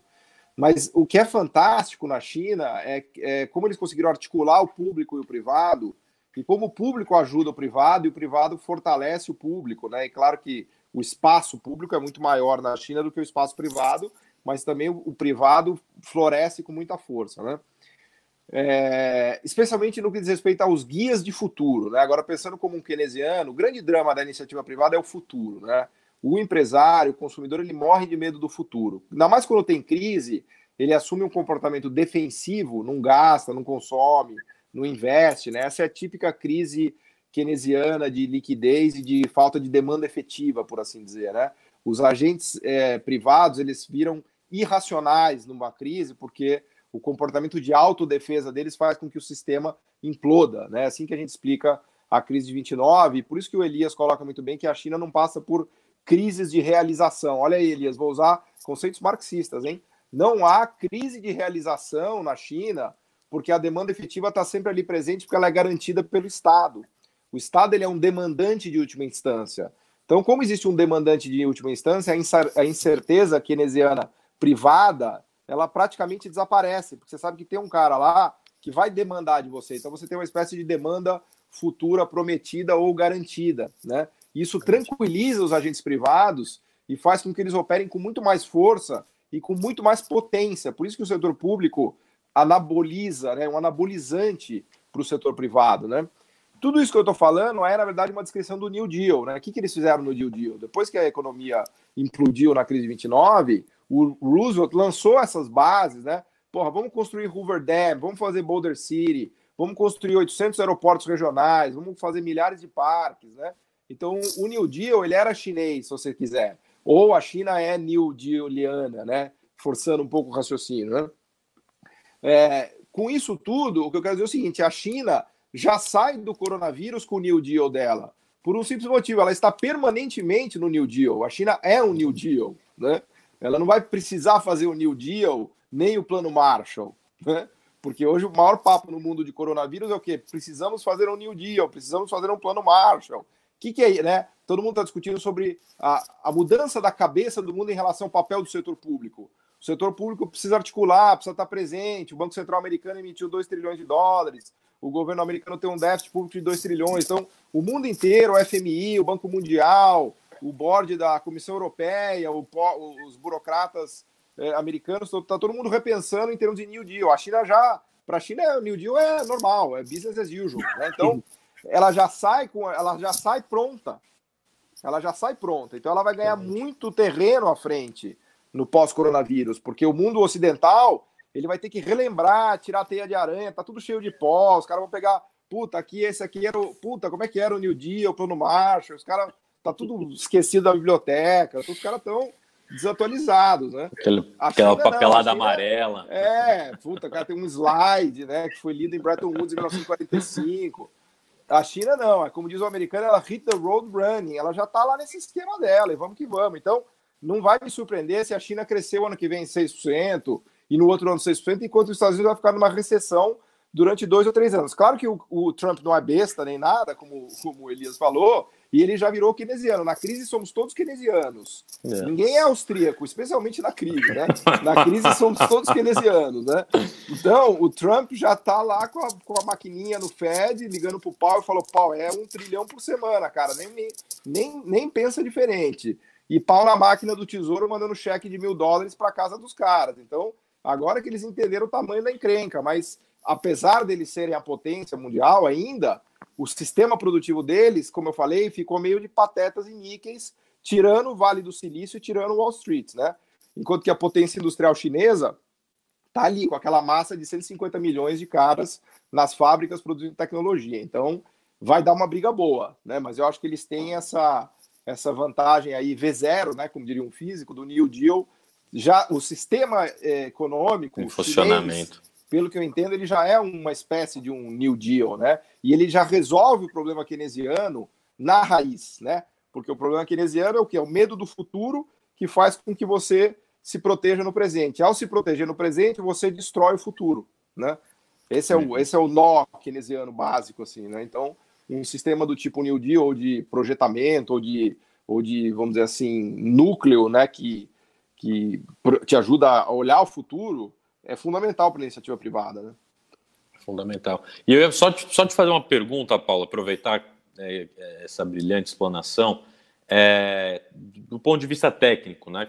Você falou né, da questão do risco, do ponto de vista né, keynesiano, etc., que uhum. na China, no limite, isso não ocorre, porque né, quem, quem no limite demanda né, é o Estado, mas isso também é, é, é, é vamos dizer assim, é um privilégio de quem imprime a própria moeda. Países que não têm essa autonomia, teoricamente, não conseguem atingir esse, esse, esse patamar de, de, de, de, pelo menos, de suavização desse risco. E aí eu entro com uma pergunta assim: é, União Europeia, né, esses modelos aí de moeda única, etc., vão ir para o saco? A tendência é justamente esse nacionalismo maior? É, como já estava indo, né? Essa pergunta que você fez é uma pergunta, sac... é uma pergunta sacana, porque tem umas cinco perguntas aí no meio, né? Mas vamos lá, vamos, vamos encarar elas, né? Vamos encarar elas. Bom, a gente já tá duas horas aqui, vamos... É, porra, tu quer mais... E o, público, mais... o público não sai aqui, o público não, tá... é. Mas é o seguinte, assim, e, e, o Elias, e isso a gente discute no curso, e, e, é uma coisa brilhante, né? Porque o sistema de finanças público, né? Eu até brinco com o Elias que eu sou a finança privada, né? Porque eu trabalho no mercado financeiro. Pra você ver como, você ver como ele é um cara cabeça aberta, ele tá fazendo, e eu também. A gente tá fazendo o curso junto, mas o sistema de finanças privado, né, ele é, ele é, no momento de crise, ele entra em pânico. E aí surge o que o Keynes chama de preferência pela liquidez. Então, na crise, o sistema privado ele corre desesperadamente para a moeda. Ele precisa da moeda, que é a moeda é aquela segurança que vai liquidar todos os contratos, né? Então, um sistema financeiro privado ele sempre implode por definição na crise, né? Aliás, me ensinou isso, Elias, o Beluso, que está no Marx, né? Que a moeda é a forma geral da riqueza, né? Ela é a forma geral da riqueza no sentido de que é a única riqueza socialmente aceita, que vale dizer o seguinte: se você tiver um milhão de dólares na conta, você quita qualquer contrato, não, não haverá dúvidas, né? quanto ao poder do seu milhão de dólares. E é óbvio que aí o que o Cassiano falou, dólar é dólar, real é real, né? O real, coitado, nem é uma moeda, ele é uma tentativa de moeda, enfim, cada dia ele tem um valor e tal. É bom que a gente possa imprimir reais e que a nossa dívida esteja indexada em reais, né? A dívida pública brasileira que nos dá graus de liberdade, né? Do que em relação a um país que não que tem dívida em dólar, por exemplo, né? Tudo isso que a gente está falando não se coloca na China, porque na China você tem um sistema financeiro basicamente público então, os bancos, eles não vão quebrar, eles vão quebrar por um simples motivo, porque eles são estatais e o governo chinês está fazendo isso há uma década já. Ele emite dinheiro para segurar os bancos. Acabou. Já era para ter acontecido uma quebradeira de banco chinês há muito tempo. Se os bancos chineses forem, fossem privados, eles já tinham quebrado há muito tempo. Até porque tem um monte de projeto que foi financiado errado, que é ruim, que deu calote, que os caras erraram. Então tem um monte de, de lixo tóxico no sistema financeiro chinês mas nem o banco quebra, nem todo mundo quer ficar líquido, porque o, sistema é estatizado mesmo, né? Então, é uma lógica completamente é, distinta, né? Uh, e tem outro ponto aí que está misturado na sua questão, que é, não é o Estado ele pode entrar fazendo duas coisas. Ele pode emitir dinheiro, que é a forma geral de riqueza, que todo mundo aceita e, portanto, pelo menos estabiliza um pouco o pânico financeiro. Por isso que o balanço do Fed saiu de 3 trilhões e meio de dólares e já veio para 6 trilhões e meio, ele quase, quase dobrou já o balanço, né, em, em mais de 30 dias, porque o dólar é o que tranquiliza, né? Eu posso garantir para vocês, se vocês tiverem um milhão de dólares na conta de vocês, vocês vão ficar bem tranquilos. O dólar ele é o tranquilizador geral de todo mundo. Eu né? teria então, comprado petróleo lá da, da toca, WTI. É, lá. Toca emitir dólar, né? Mas isso, isso é a garantia de liquidez, né? A garantia de liquidez quem dá é a moeda soberana. Agora, outra coisa que a gente está falando é a garantia de demanda. A garantia de demanda é uma noção que a iniciativa privada tem de que no futuro o Estado será estruturante e demandador de projetos.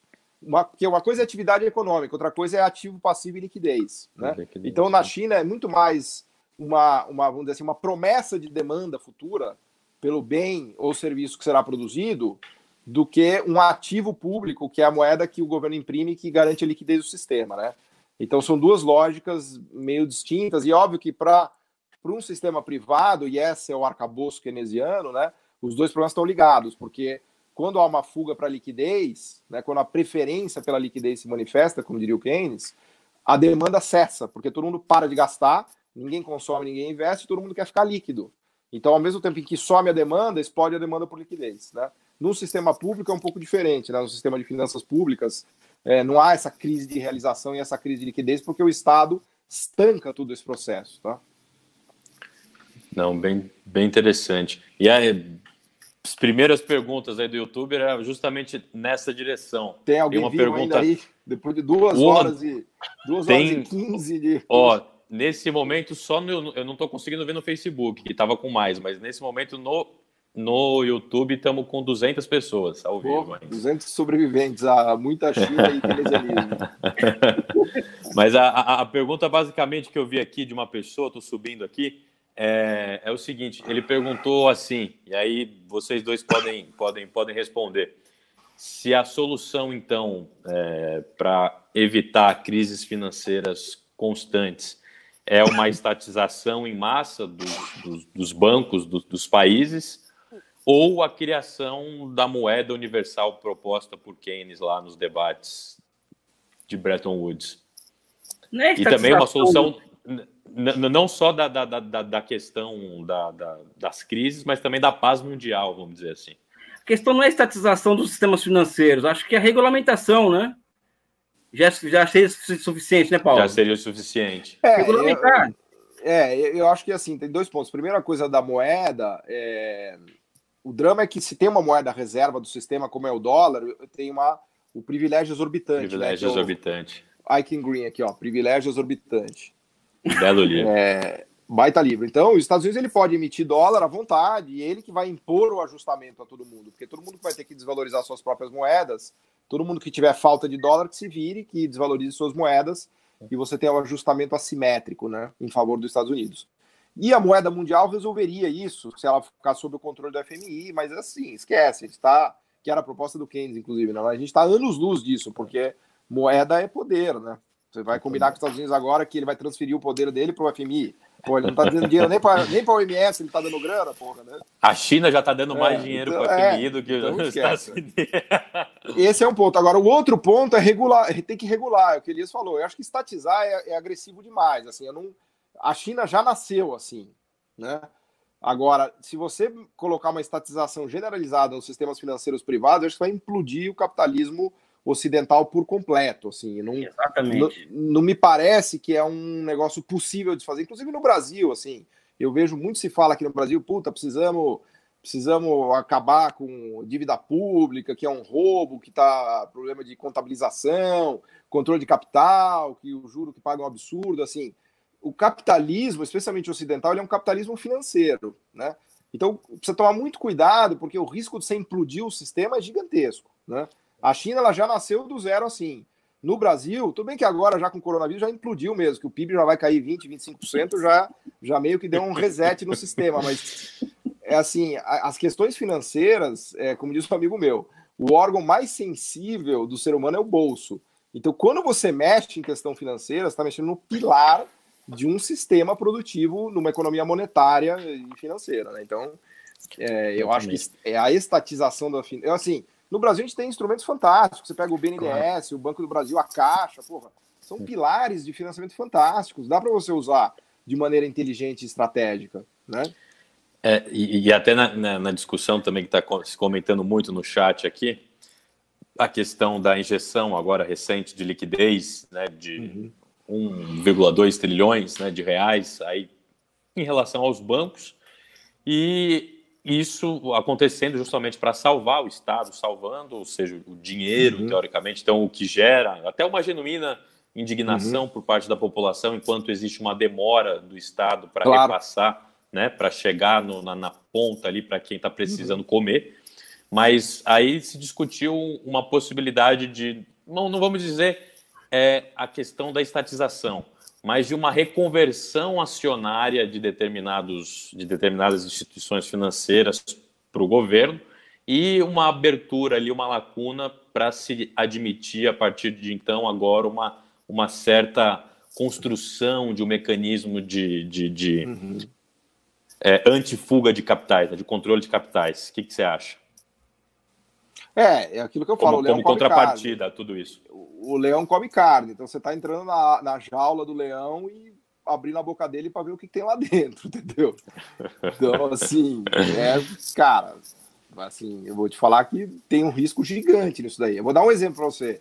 O câmbio vai a oito reais. O câmbio vai a oito reais, o IPCA vai pular para 7%. Então a gente vai ter não só um sistema desestruturado, como uma inflação provavelmente acelerando, né? É, então, cara, assim, existem mecanismos aí que não dá para a gente atropelar, né? É isso que eu quero dizer. Né? Então, eu, sim, eu acho que a gente deveria tentar fazer dentro de uma do arcabouço vigente, né? Eu acho que quer regular capital, eu acho que tem que regular. Quer dar contrapartida, eu acho que tem que dar contrapartida, né? Por exemplo, você não pode, obviamente, chegar lá e, e imprimir dinheiro para comprar debênture que está na carteira de um fundo de investimento e não ter contrapartida nenhuma. Né? Você não pode chegar lá, imprimir dinheiro e emprestar para um banco e não ter contrapartida nenhuma. Né? Tem, obviamente, tem que ter contrapartida. Né? Não é você dar dinheiro de gasto. Aliás, não é nem dar dinheiro, na verdade, você está emprestando dinheiro, porque esse é um outro drama também. Na crise, na crise, ninguém quer dar nada para ninguém. Na crise, todo mundo quer salvar o seu. Né? Por isso que a crise existe. Né? Então, o governo, na verdade, o que ele está tentando fazer é antecipar recursos, é emprestar recursos, né? Ele também ele não está dando dinheiro para os bancos, né? porque do jeito que fala, parece que ele deu. Tó, claro. você, ganhou um, você ganhou um trilhão de reais. Não, não é isso. Ele está dando uma liquidez, dando um empréstimo que será cobrado. Como, aliás, o, lá nos Estados Unidos é a mesma coisa. O Fed, quando eles imprimiram moeda e, e para comprar os títulos na crise de 2008, né, das hipotecas, eles compraram, inclusive eles tiveram um baita lucro, né, porque eles compraram aqueles títulos na carteira dos bancos que estavam desesperados à beira de quebrar, porque na hora do desespero o banco vai pedir socorro do governo, né? Então, eles compraram aqueles títulos, o Banco Central, em 2015, ele remeteu 100 bilhões de dólares de lucro para o Tesouro Americano de lucro que ele fez porque ele comprou papel a preço de banana. De banana. É, então não me espantaria nada do Banco Central Brasileiro fazer um lucro nessa crise. Porque ele vai comprar claro. tudo a preço de banana e daqui 3, 4, 5 anos aqueles papéis vão voltar ao normal. Porque tem muita também, assim, me incomoda essa crítica também radical demais. Puta, vamos comprar título podre, é só lixo que tá na carteira dos bancos e tal. Não é bem assim, né? Sim, sim. Não, exatamente, exatamente tem toda uma questão muito mais complexa envolvida, né? No treinamento e tudo mais aqui. É, tem uma pergunta interessante aqui, até o Pericles Amorim, ele perguntou o seguinte: para que setores direcionar os recursos é, de forma a maximizar os retornos em uma futura recuperação? Ah, Infraestrutura, né? É, fala um brasileiro. Hum infraestruturas, né? o Brasil tem um ah. ponto de estrangulamento nos últimos 30 anos, que são as infraestruturas urbanas, e também de ferrovia, rodovia, ou seja, o Brasil não tem. O custo de transporte do Brasil é imenso, né? Então existe. É saneamento, saneamento e mobilidade urbana. Básico. Ou seja, é, é, demanda na cara da gente, assim, né? Ou seja, não está na cara a demanda, né? Agora, a questão é mobilizar recursos para isso, né? Esse é o X da questão, né? Não. Exatamente, conseguir angariar recurso e força Não, política é... também, né? Tem que articular, a gente tem BNDES, a gente tem a gente tem, enfim, o orçamento agora realmente a gente vai ter um déficit de mais de 500 bilhões de reais esse ano, né? A situação é, é, enfim, é evidente que o governo pode emitir dívida pública, mas o nosso déficit nominal do ano vai ser de um trilhão de reais. Com a conta de juros de 350, 300, 400 bi, mais uns 600 bi de buraco primário é um trilhão de dívida pública. A nossa dívida pública vai para 100% do PIB já ano que vem. Vai 100%. É. é. Com certeza. Uma perguntinha aqui também do Solon Sampaio. Ele já tá, tá mandando bastante pergunta. Ele mandou uma aqui. O momento em que se gerou o alicerce para o crescimento do Brasil até a década de 80 foi a Era Vargas. Quais as semelhanças e diferenças desse contexto político que o Brasil vivenciou com o chinês? É, eu costumo Complexo. dizer, eu faço uma ironia com os, com os meus amigos que estão à minha esquerda, que o Mao Tse Tung é o, é o Getúlio Vargas chinês, né? Por quê? Porque os dois implementam, porque os dois implementam a indústria pesada no país, né? Ou seja, a soberania nacional na década de 40 e 50 era a siderurgia. Então, os dois implementaram, a, implantaram a siderurgia. Então, os dois são um, a cara de um, o focinho do outro, né? Ou seja, é, é uma ironia que eu faço para demonstrar o seguinte, porque são dois projetos que corriam é, é, que corriam cada um do seu jeito para o mesmo rumo, né? Até chegar num ponto que os chineses queriam entender como que nós conseguimos construir Itaipu, Tucuruí, Ponte de Rio Niterói, e copiaram tudo, né? Então, quando eu vou na China, algumas vezes quando eu vou na China, quando eu dou palestra, não é para falar do, do Brasil hoje, é para falar do Brasil da década de 70, né? Não. milagre, as instituições, a correção monetária, sabe? Esse, esse, tipo de. Ou seja, os chineses eles copiaram tudo de bom do mundo inteiro e fizeram lá, inclusive o Brasil. Mano. Não é? Então, basicamente, eu vejo dessa forma. Mas eu acho que o Vargas é o nosso Mao Tse Tung, e o Mao Tse Tung é o Vargas deles. Eu acho que é isso. Porque são os líderes nacionais, né? Não é, não é outra coisa, né? Com certeza. Com certeza. Bom, mais duas perguntinhas aqui do YouTube, a gente mata e vai. Vamos lá. Você sabe o que o Mao Tse disse quando o Getúlio Vargas morreu? Você sabe dessa história? Não, não. É, não, para falar a verdade, nossa. É... O cara chegou, o assistente dele, falou: o Getúlio Vargas se suicidou. Ele falou: não, ele não se suicidou. Ele foi assassinado pelo imperialismo norte-americano. É mesmo. Ou seja, e aí, Essa está anotada aqui, hein? Casa essa história com outra, que o Rangel na Cepal, ele estava tendo uma aula na Cepal, o Rangel, e de repente entra um capitão do exército americano e, de, e dá a notícia de que o Getúlio Vargas morreu comemorando. Não é? na CEPAL. O Rangel fala, a partir daquele momento eu me tornei getulista, ou seja, getulista. o Mao Tse Tung tinha uma visão de, de, de conjunto muito mais sofisticada do que os do que os nossos comunistas aqui no Brasil, né, na, na época, né? Isso aqui é verdade, né? Ah. Exatamente. E fazer aqui, ó, vamos lá. É... Bom, nós estamos fazendo uma live Iron Man aqui, hein? Duas horas e meia de live. Do... Negócio é impressionante. Vamos lá, Vai bater o recorde, recorde mundial. É, e, e o público no longa. Temos 160 pessoas ainda. Não esqueçam do curso, pessoal. Se inscrevam no curso, vale a pena fazer o curso. no curso. Não, se você, certeza. Se você aguentou a gente até aqui duas horas, se você tiver fôlego para aguentar mais 20 horas. 20 horas. E quiser Não, pagar galera, por isso. Teve uma galera falando se aqui. Se você é no, é masoquista no... a esse ponto. Teve uma galera falando aqui, ó, que saiu da live, cadastrou rapidinho, quando, como você falou que as matrículas eram limitadas. É, aliás, eu preciso até ver na plataforma, lá que daqui a pouco quando, vai acabar quando, isso aí. Quando eu falei do o cupom e que voltou, falei, pô, voltei, fui lá, ah, é. matriculei com o cupom e voltei aqui para. Boa, tá, boa. Mas vamos lá, o Marcelo Carvalho está perguntando o seguinte: a perspectiva de J. Wright sobre a origem dinâmica da ascensão chinesa para explicar aquele grande desenvolvimento é válida? Qual? A perspectiva de J. Wright.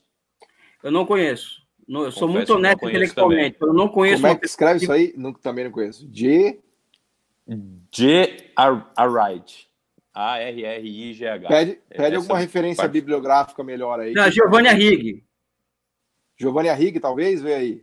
É, é isso, é isso mesmo, é isso mesmo. Se pronuncia ah, assim? É, o que acontece não pode, é não pode, meu. Porra, a letrinha, Letrinha pequena aqui, pô. Cara... Tudo bem, vamos dar um desconto que é duas horas e meia de live depois. Né? Cara, deixa eu ser muito rápido aqui. É, a China, em 78, ela se reencontra com instituições milenares, né? E, e, uma dessas instituições milenares é o mercado, ou seja, a economia de mercado existe na China há 3 mil anos.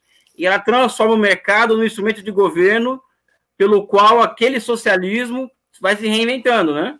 Ou seja, o governo vai, ele passa o mercado para governar através dele.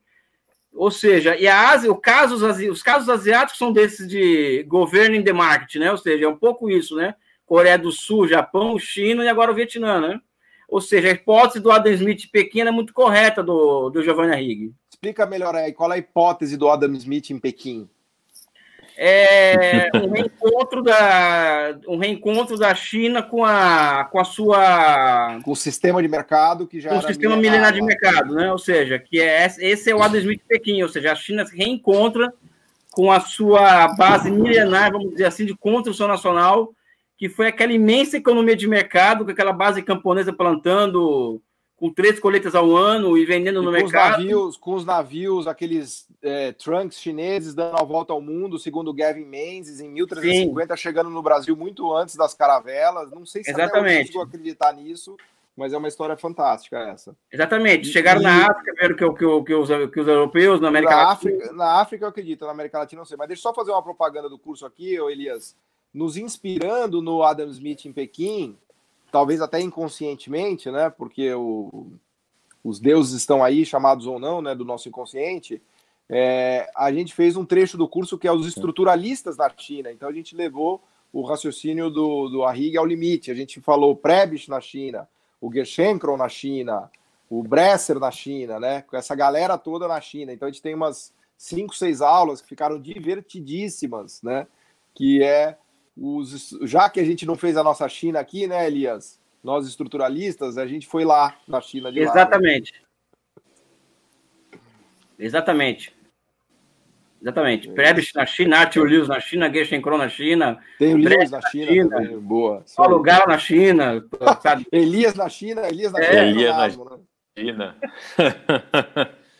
China. tem um pessoal falando aqui no, no, no, YouTube que assim, que né, falamos de. Estamos aqui há quase três horas de live, ele falando, porra, tem gente que assiste oito horas de live de gente jogando videogame, isso aqui tá maravilhoso. né? é uma aula. Puta, Bom, aí, aí facilitou a comparação também. Né? Aí facilitou a comparação, os caras forçaram a barra. É, mas vamos para a última pergunta do YouTube. Vai lá que tá, a, minha, eu... a minha bateria tá acabando também, acho que eu tenho Tá acabando, cinco, é, a minha do celular também. Então vamos rapidinho, a última, e depois eu passo para as considerações finais, antes fazendo uma provocação para os dois. É, vamos lá, o Atlas, é, o Rafa Vieira, né? A Rafa Vieira, pequenininha a letra aqui, cara. O Atlas da complexidade sugere ao Brasil um soft touch. Qual seria o caminho? Soft touch? É. Bom, não sei se eu, se eu ver o que, que eu vou entender direito o que, que é esse soft touch aí, mas eu vou fazer uma leitura aqui que seria uma vantagem comparativa adjacente, né? Ou seja, que você poderia turbinar as vantagens é, que já existem, né? Próximas das que já existem, né? Não sei se foi isso que, que ela quis dizer, né? Porque você tem uma você tem dois tipos de política industrial, a mão pesada e a mão leve, né? A mão pesada, você fala assim, meu, vou fazer uma indústria de semicondutores no Brasil. Né?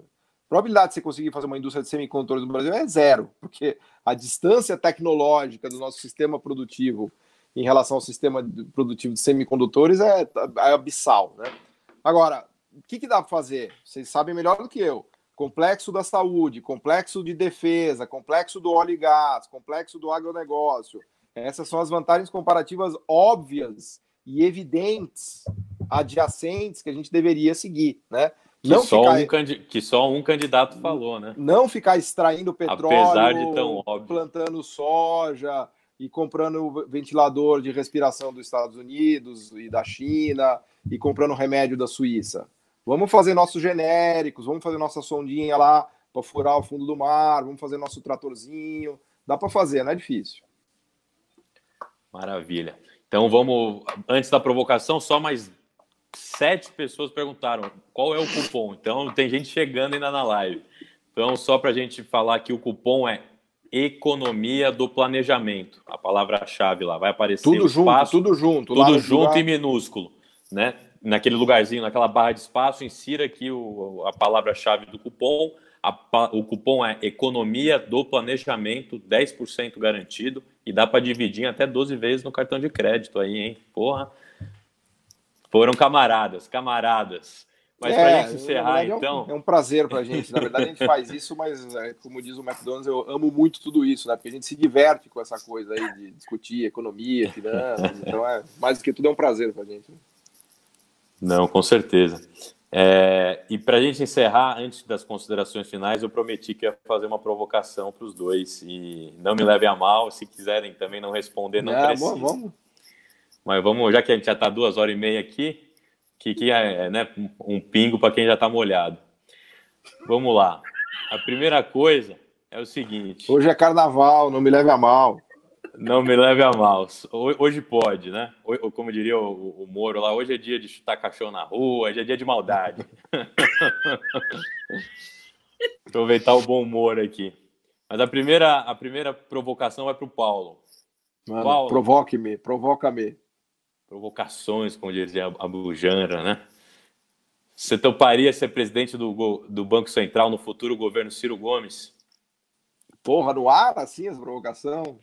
No ar, Cara, assim. Eu, assim, eu, eu, assim, vou, eu vou te falar, a minha grande paixão da minha vida é ser intelectual, de pensar essas coisas. Entendeu? Agora, a questão prática, operacional e tal, aí são outros 500, né? São outros 500. Mas é, intelectualmente, enfim, eu estou à disposição de todos, né? Aliás, adoro conversar e trocar ideias e tal, né? Aí, antes de, de passar a provocação para o Elias, eu falo assim: tem o exemplo do Darcy, que combinou os dois. Darcy Ribeiro, né? Foi é. um grande intelectual e partiu para a política. É. E a provocação para o Elias é que eu disse, e, e, aí estendo o convite também ao Paulo, já falei com o Ciro também, ele já, já topou, é, para a gente fazer uma conversa aqui, é, é, quando tudo isso acabar, ou talvez um hangout aí, enfim. Vamos fazer, vamos gente, combinar, claro. A gente faz aqui, ele já topou. É, e como o Paulo, o Paulo, disse, né, os quatro complexos industriais que, por mais parecerem óbvios, né, assim, possíveis, não é. foram aplicados em 13 anos de esquerda no governo, e só um candidato falou isso na campanha. É, na provocação... verdade, mas na verdade ele é tão óbvio que ele já, tá, ele já meio que foi desenvolvido. Porque você pegar a lei dos genéricos ou a própria indústria. É, já se desenvolve por conta própria, né? A própria agroindústria. Por, por conta própria, mas... pela própria Vai precisar de, fosse, de uma tá mão ali do Estado forte. Tô, tô, tô. Acho que cortou. Não, tô, tá ouvindo perfeitamente. Você tá me ouvindo aqui? Sim. Tá sim, sim, então, então. É, não tô ouvindo vocês. Espera aí.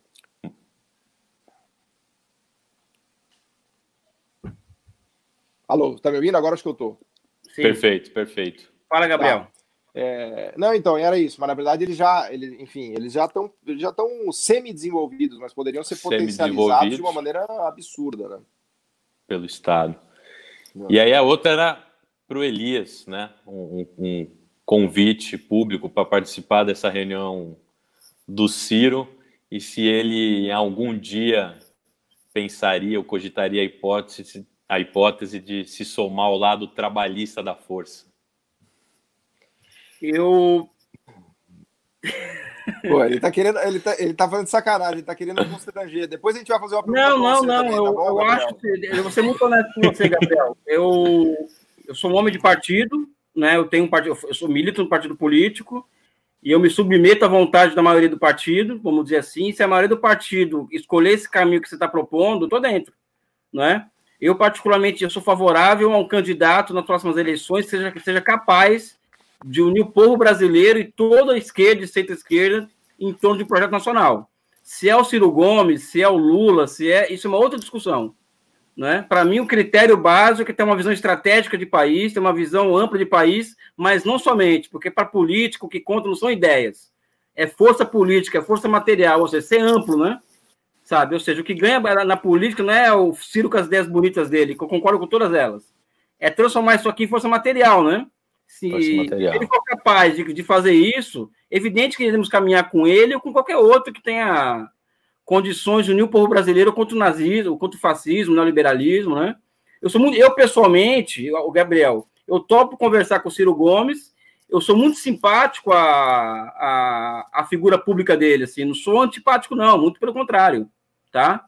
Topo sim, é um grande brasileiro, não um brasileiro qualquer, ele é um grande brasileiro, Assim como o Lula também é um grande brasileiro, eu acho, não é? Enfim, cada um com seu tamanho histórico, né? E o Ciro é uma, uma figura fantástica, eu acho. Eu acho.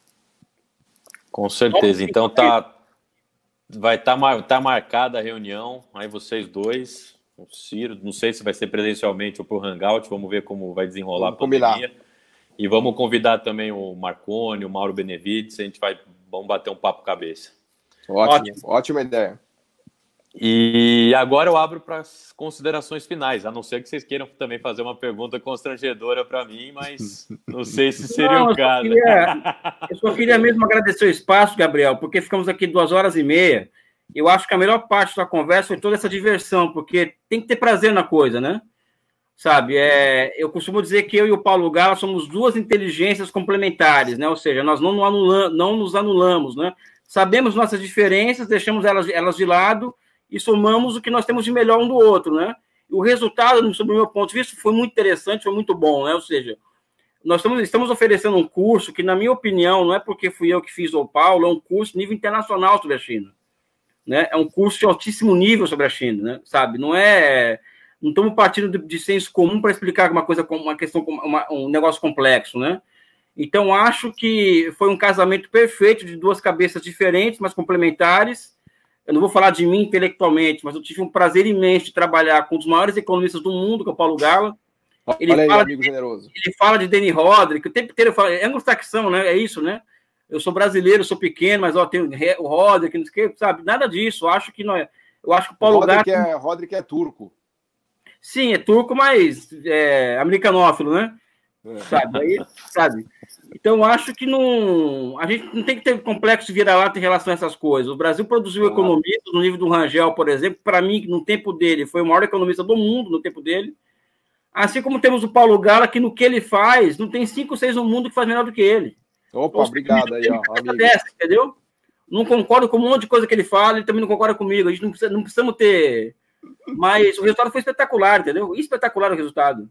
E quem vai ganhar é, é, é quem comprar o curso, com certeza. Quem comprar o curso vai sair muito satisfeito desse, desse, desse processo todo que é maravilhoso, que foi maravilhoso, né? E está sendo agora, inclusive, né? Obrigado. Com, com certeza. Eu que agradeço a, a oportunidade. E de mediar esse debate de altíssimo nível aqui. Agora passo a palavra para o futuro presidente do Banco Central do Brasil. Pô, velho, não tenho energia nem para fazer live. Você quer que eu seja presidente do Banco Central? Para, pelo amor de Deus. O... Não, não, agradecer a oportunidade. Eu acho que, eu acho que mais do que tudo, Gabriel, a gente precisa fomentar o debate de qualidade, né, cara? Porque esse negócio de YouTube, eu fico brincando, né, do YouTube Nomics, do Twitter Nomics, do Facebook Nomics, assim, tem um lado maravilhoso, porque todo, é assim, eu sinto uma demanda por conhecimento econômico das redes sociais que eu acho que é fantástico, assim, eu nunca imaginei que eu, como professor de economia, fosse ter uma demanda por conhecimento de economia desse montante, dessa magnitude, é um negócio maravilhoso. Só que tem um outro lado ruim disso também, porque as pessoas não têm a percepção de que eu estudo economia há 25 anos, já fiz mestrado, doutorado, dou aula na GV há 20 anos. O Elias, ele nasceu estudando China, ele estava de fralda já com o livro de China na mão. Quer dizer, é assim, são, são histórias de vida que a gente tem. O que a gente está falando aqui é uma história de vida inteira que resultou para a gente chegar e poder falar essas coisas. Podemos falar um monte de merda, mas é uma história de vida inteira que a gente estudou, que a gente leu, esses mais de 3 mil livros que eu tenho. Então me incomoda no Facebook, no Twitter, as pessoas que são completos ignorantes de economia e que se metem a debater e falar um monte de besteira, enfim. Eu entendo que a gente está no mundo de fake news, né? No mundo de fake news, a gente tem fake science, a gente tem tudo é fake, né? Mas a gente precisa fazer esse bom combate, né? Então, é, te, te parabenizar por isso, te agradecer pela oportunidade e te parabenizar por isso, porque acho que mais do que nunca a gente precisa usar essas ferramentas de redes sociais, de like, de mídia, de Twitter, de Facebook, que é uma oportunidade maravilhosa. A gente pode acessar 100 milhões de brasileiros com um telefoninho desse daqui, é fantástico. Só que a gente precisa levar um debate de qualidade para esses 100 milhões de brasileiros, para eles perceberem o que são as ideias, o que é o debate, o que são os dados, o que é o mundo. Né? A gente tem essa obrigação de levar, pelo menos, a discussão de qualidade, né? porque o que mais me incomoda é que não existe discussão. Né? Uma, a, a informação que corre nas redes sociais é, é ridícula, né? É uma piada, né? Por isso que eu inventei o, o YouTube Nomics, né? Então a gente precisa combater isso, né? E, e, te parabenizar pelo, por esse combate que você faz, né? E agradecer a oportunidade também. Eu acho que esse curso que a gente está fazendo, mas não só o curso, é tudo parte de um grande projeto, né? De, de discutir economia, de pensar o país é, é, de uma maneira integrada, né? E, e, e, usando as tecnologias que a gente tem a nosso favor. Hoje você vê, a gente está falando aqui há três horas de China, né? Eu, tudo que eu estudei há mais de 20 anos, o Elias estudou a vida inteira. E estamos aqui, dando um conteúdo que, porra, a gente demorou a vida inteira para processar e está aqui para o Brasil debater e discordar e concordar e seja lá o que for. Mas eu acho que o, o importante é isso, a gente precisa disseminar conhecimento. Depois as pessoas tomam as decisões, acreditam no que quiser, faz o que quiser, mas a gente tem essa obrigação de disseminar conhecimento, né? Com certeza, com certeza. Não, fantástico. Eu acho que eu quero agradecer primeiro vocês dois por primeiro por terem feito e pensado num curso como esse. É, isso é essencial, né? Então, para esclarecimentos de muitas coisas, quem se inscrever com certeza vai vai obter muitas informações fora da bolha que são bombardeados tanto por fake é. news, tanto por imprensa tradicional de modelos cegos, ultrapassados, obsoletos.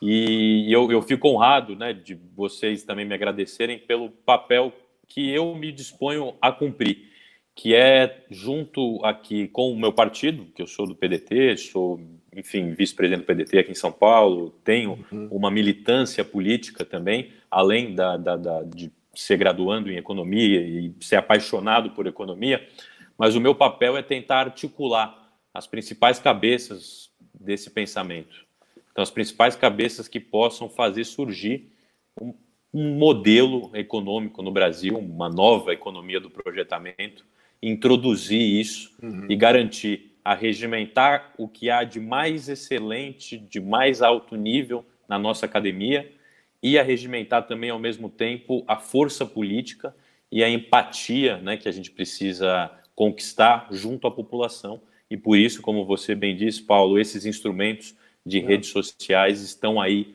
a serviço para cumprir essa tarefa.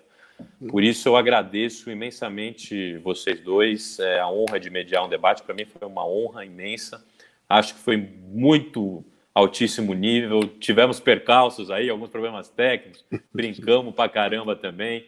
Chegamos aqui no final também, é, veio essa chuva de provocações, mas o que importa é o conteúdo que ficou e o conteúdo que certamente as pessoas que se inscreverão né, no curso terão acesso. Para reforçar novamente, Boa. economia do planejamento, tudo minúsculo, coloca lá, economia do planejamento é o cupom de desconto e muito obrigado a Paulo Gala e Elia Jabur por esse papo longo, mas absolutamente satisfatório e reconfortante em tempos como esse que a gente está vivendo, né? Ter uma Boa. noite de debate como essa Boa. é extremamente prazeroso. Legal, obrigado, gente. Valeu, hein? Então, forte obrigado. abraço. Se inscrevam no curso, hein? Valeu. Abraço. Um abraço. Abraço. Tchau, tchau. Um abraço.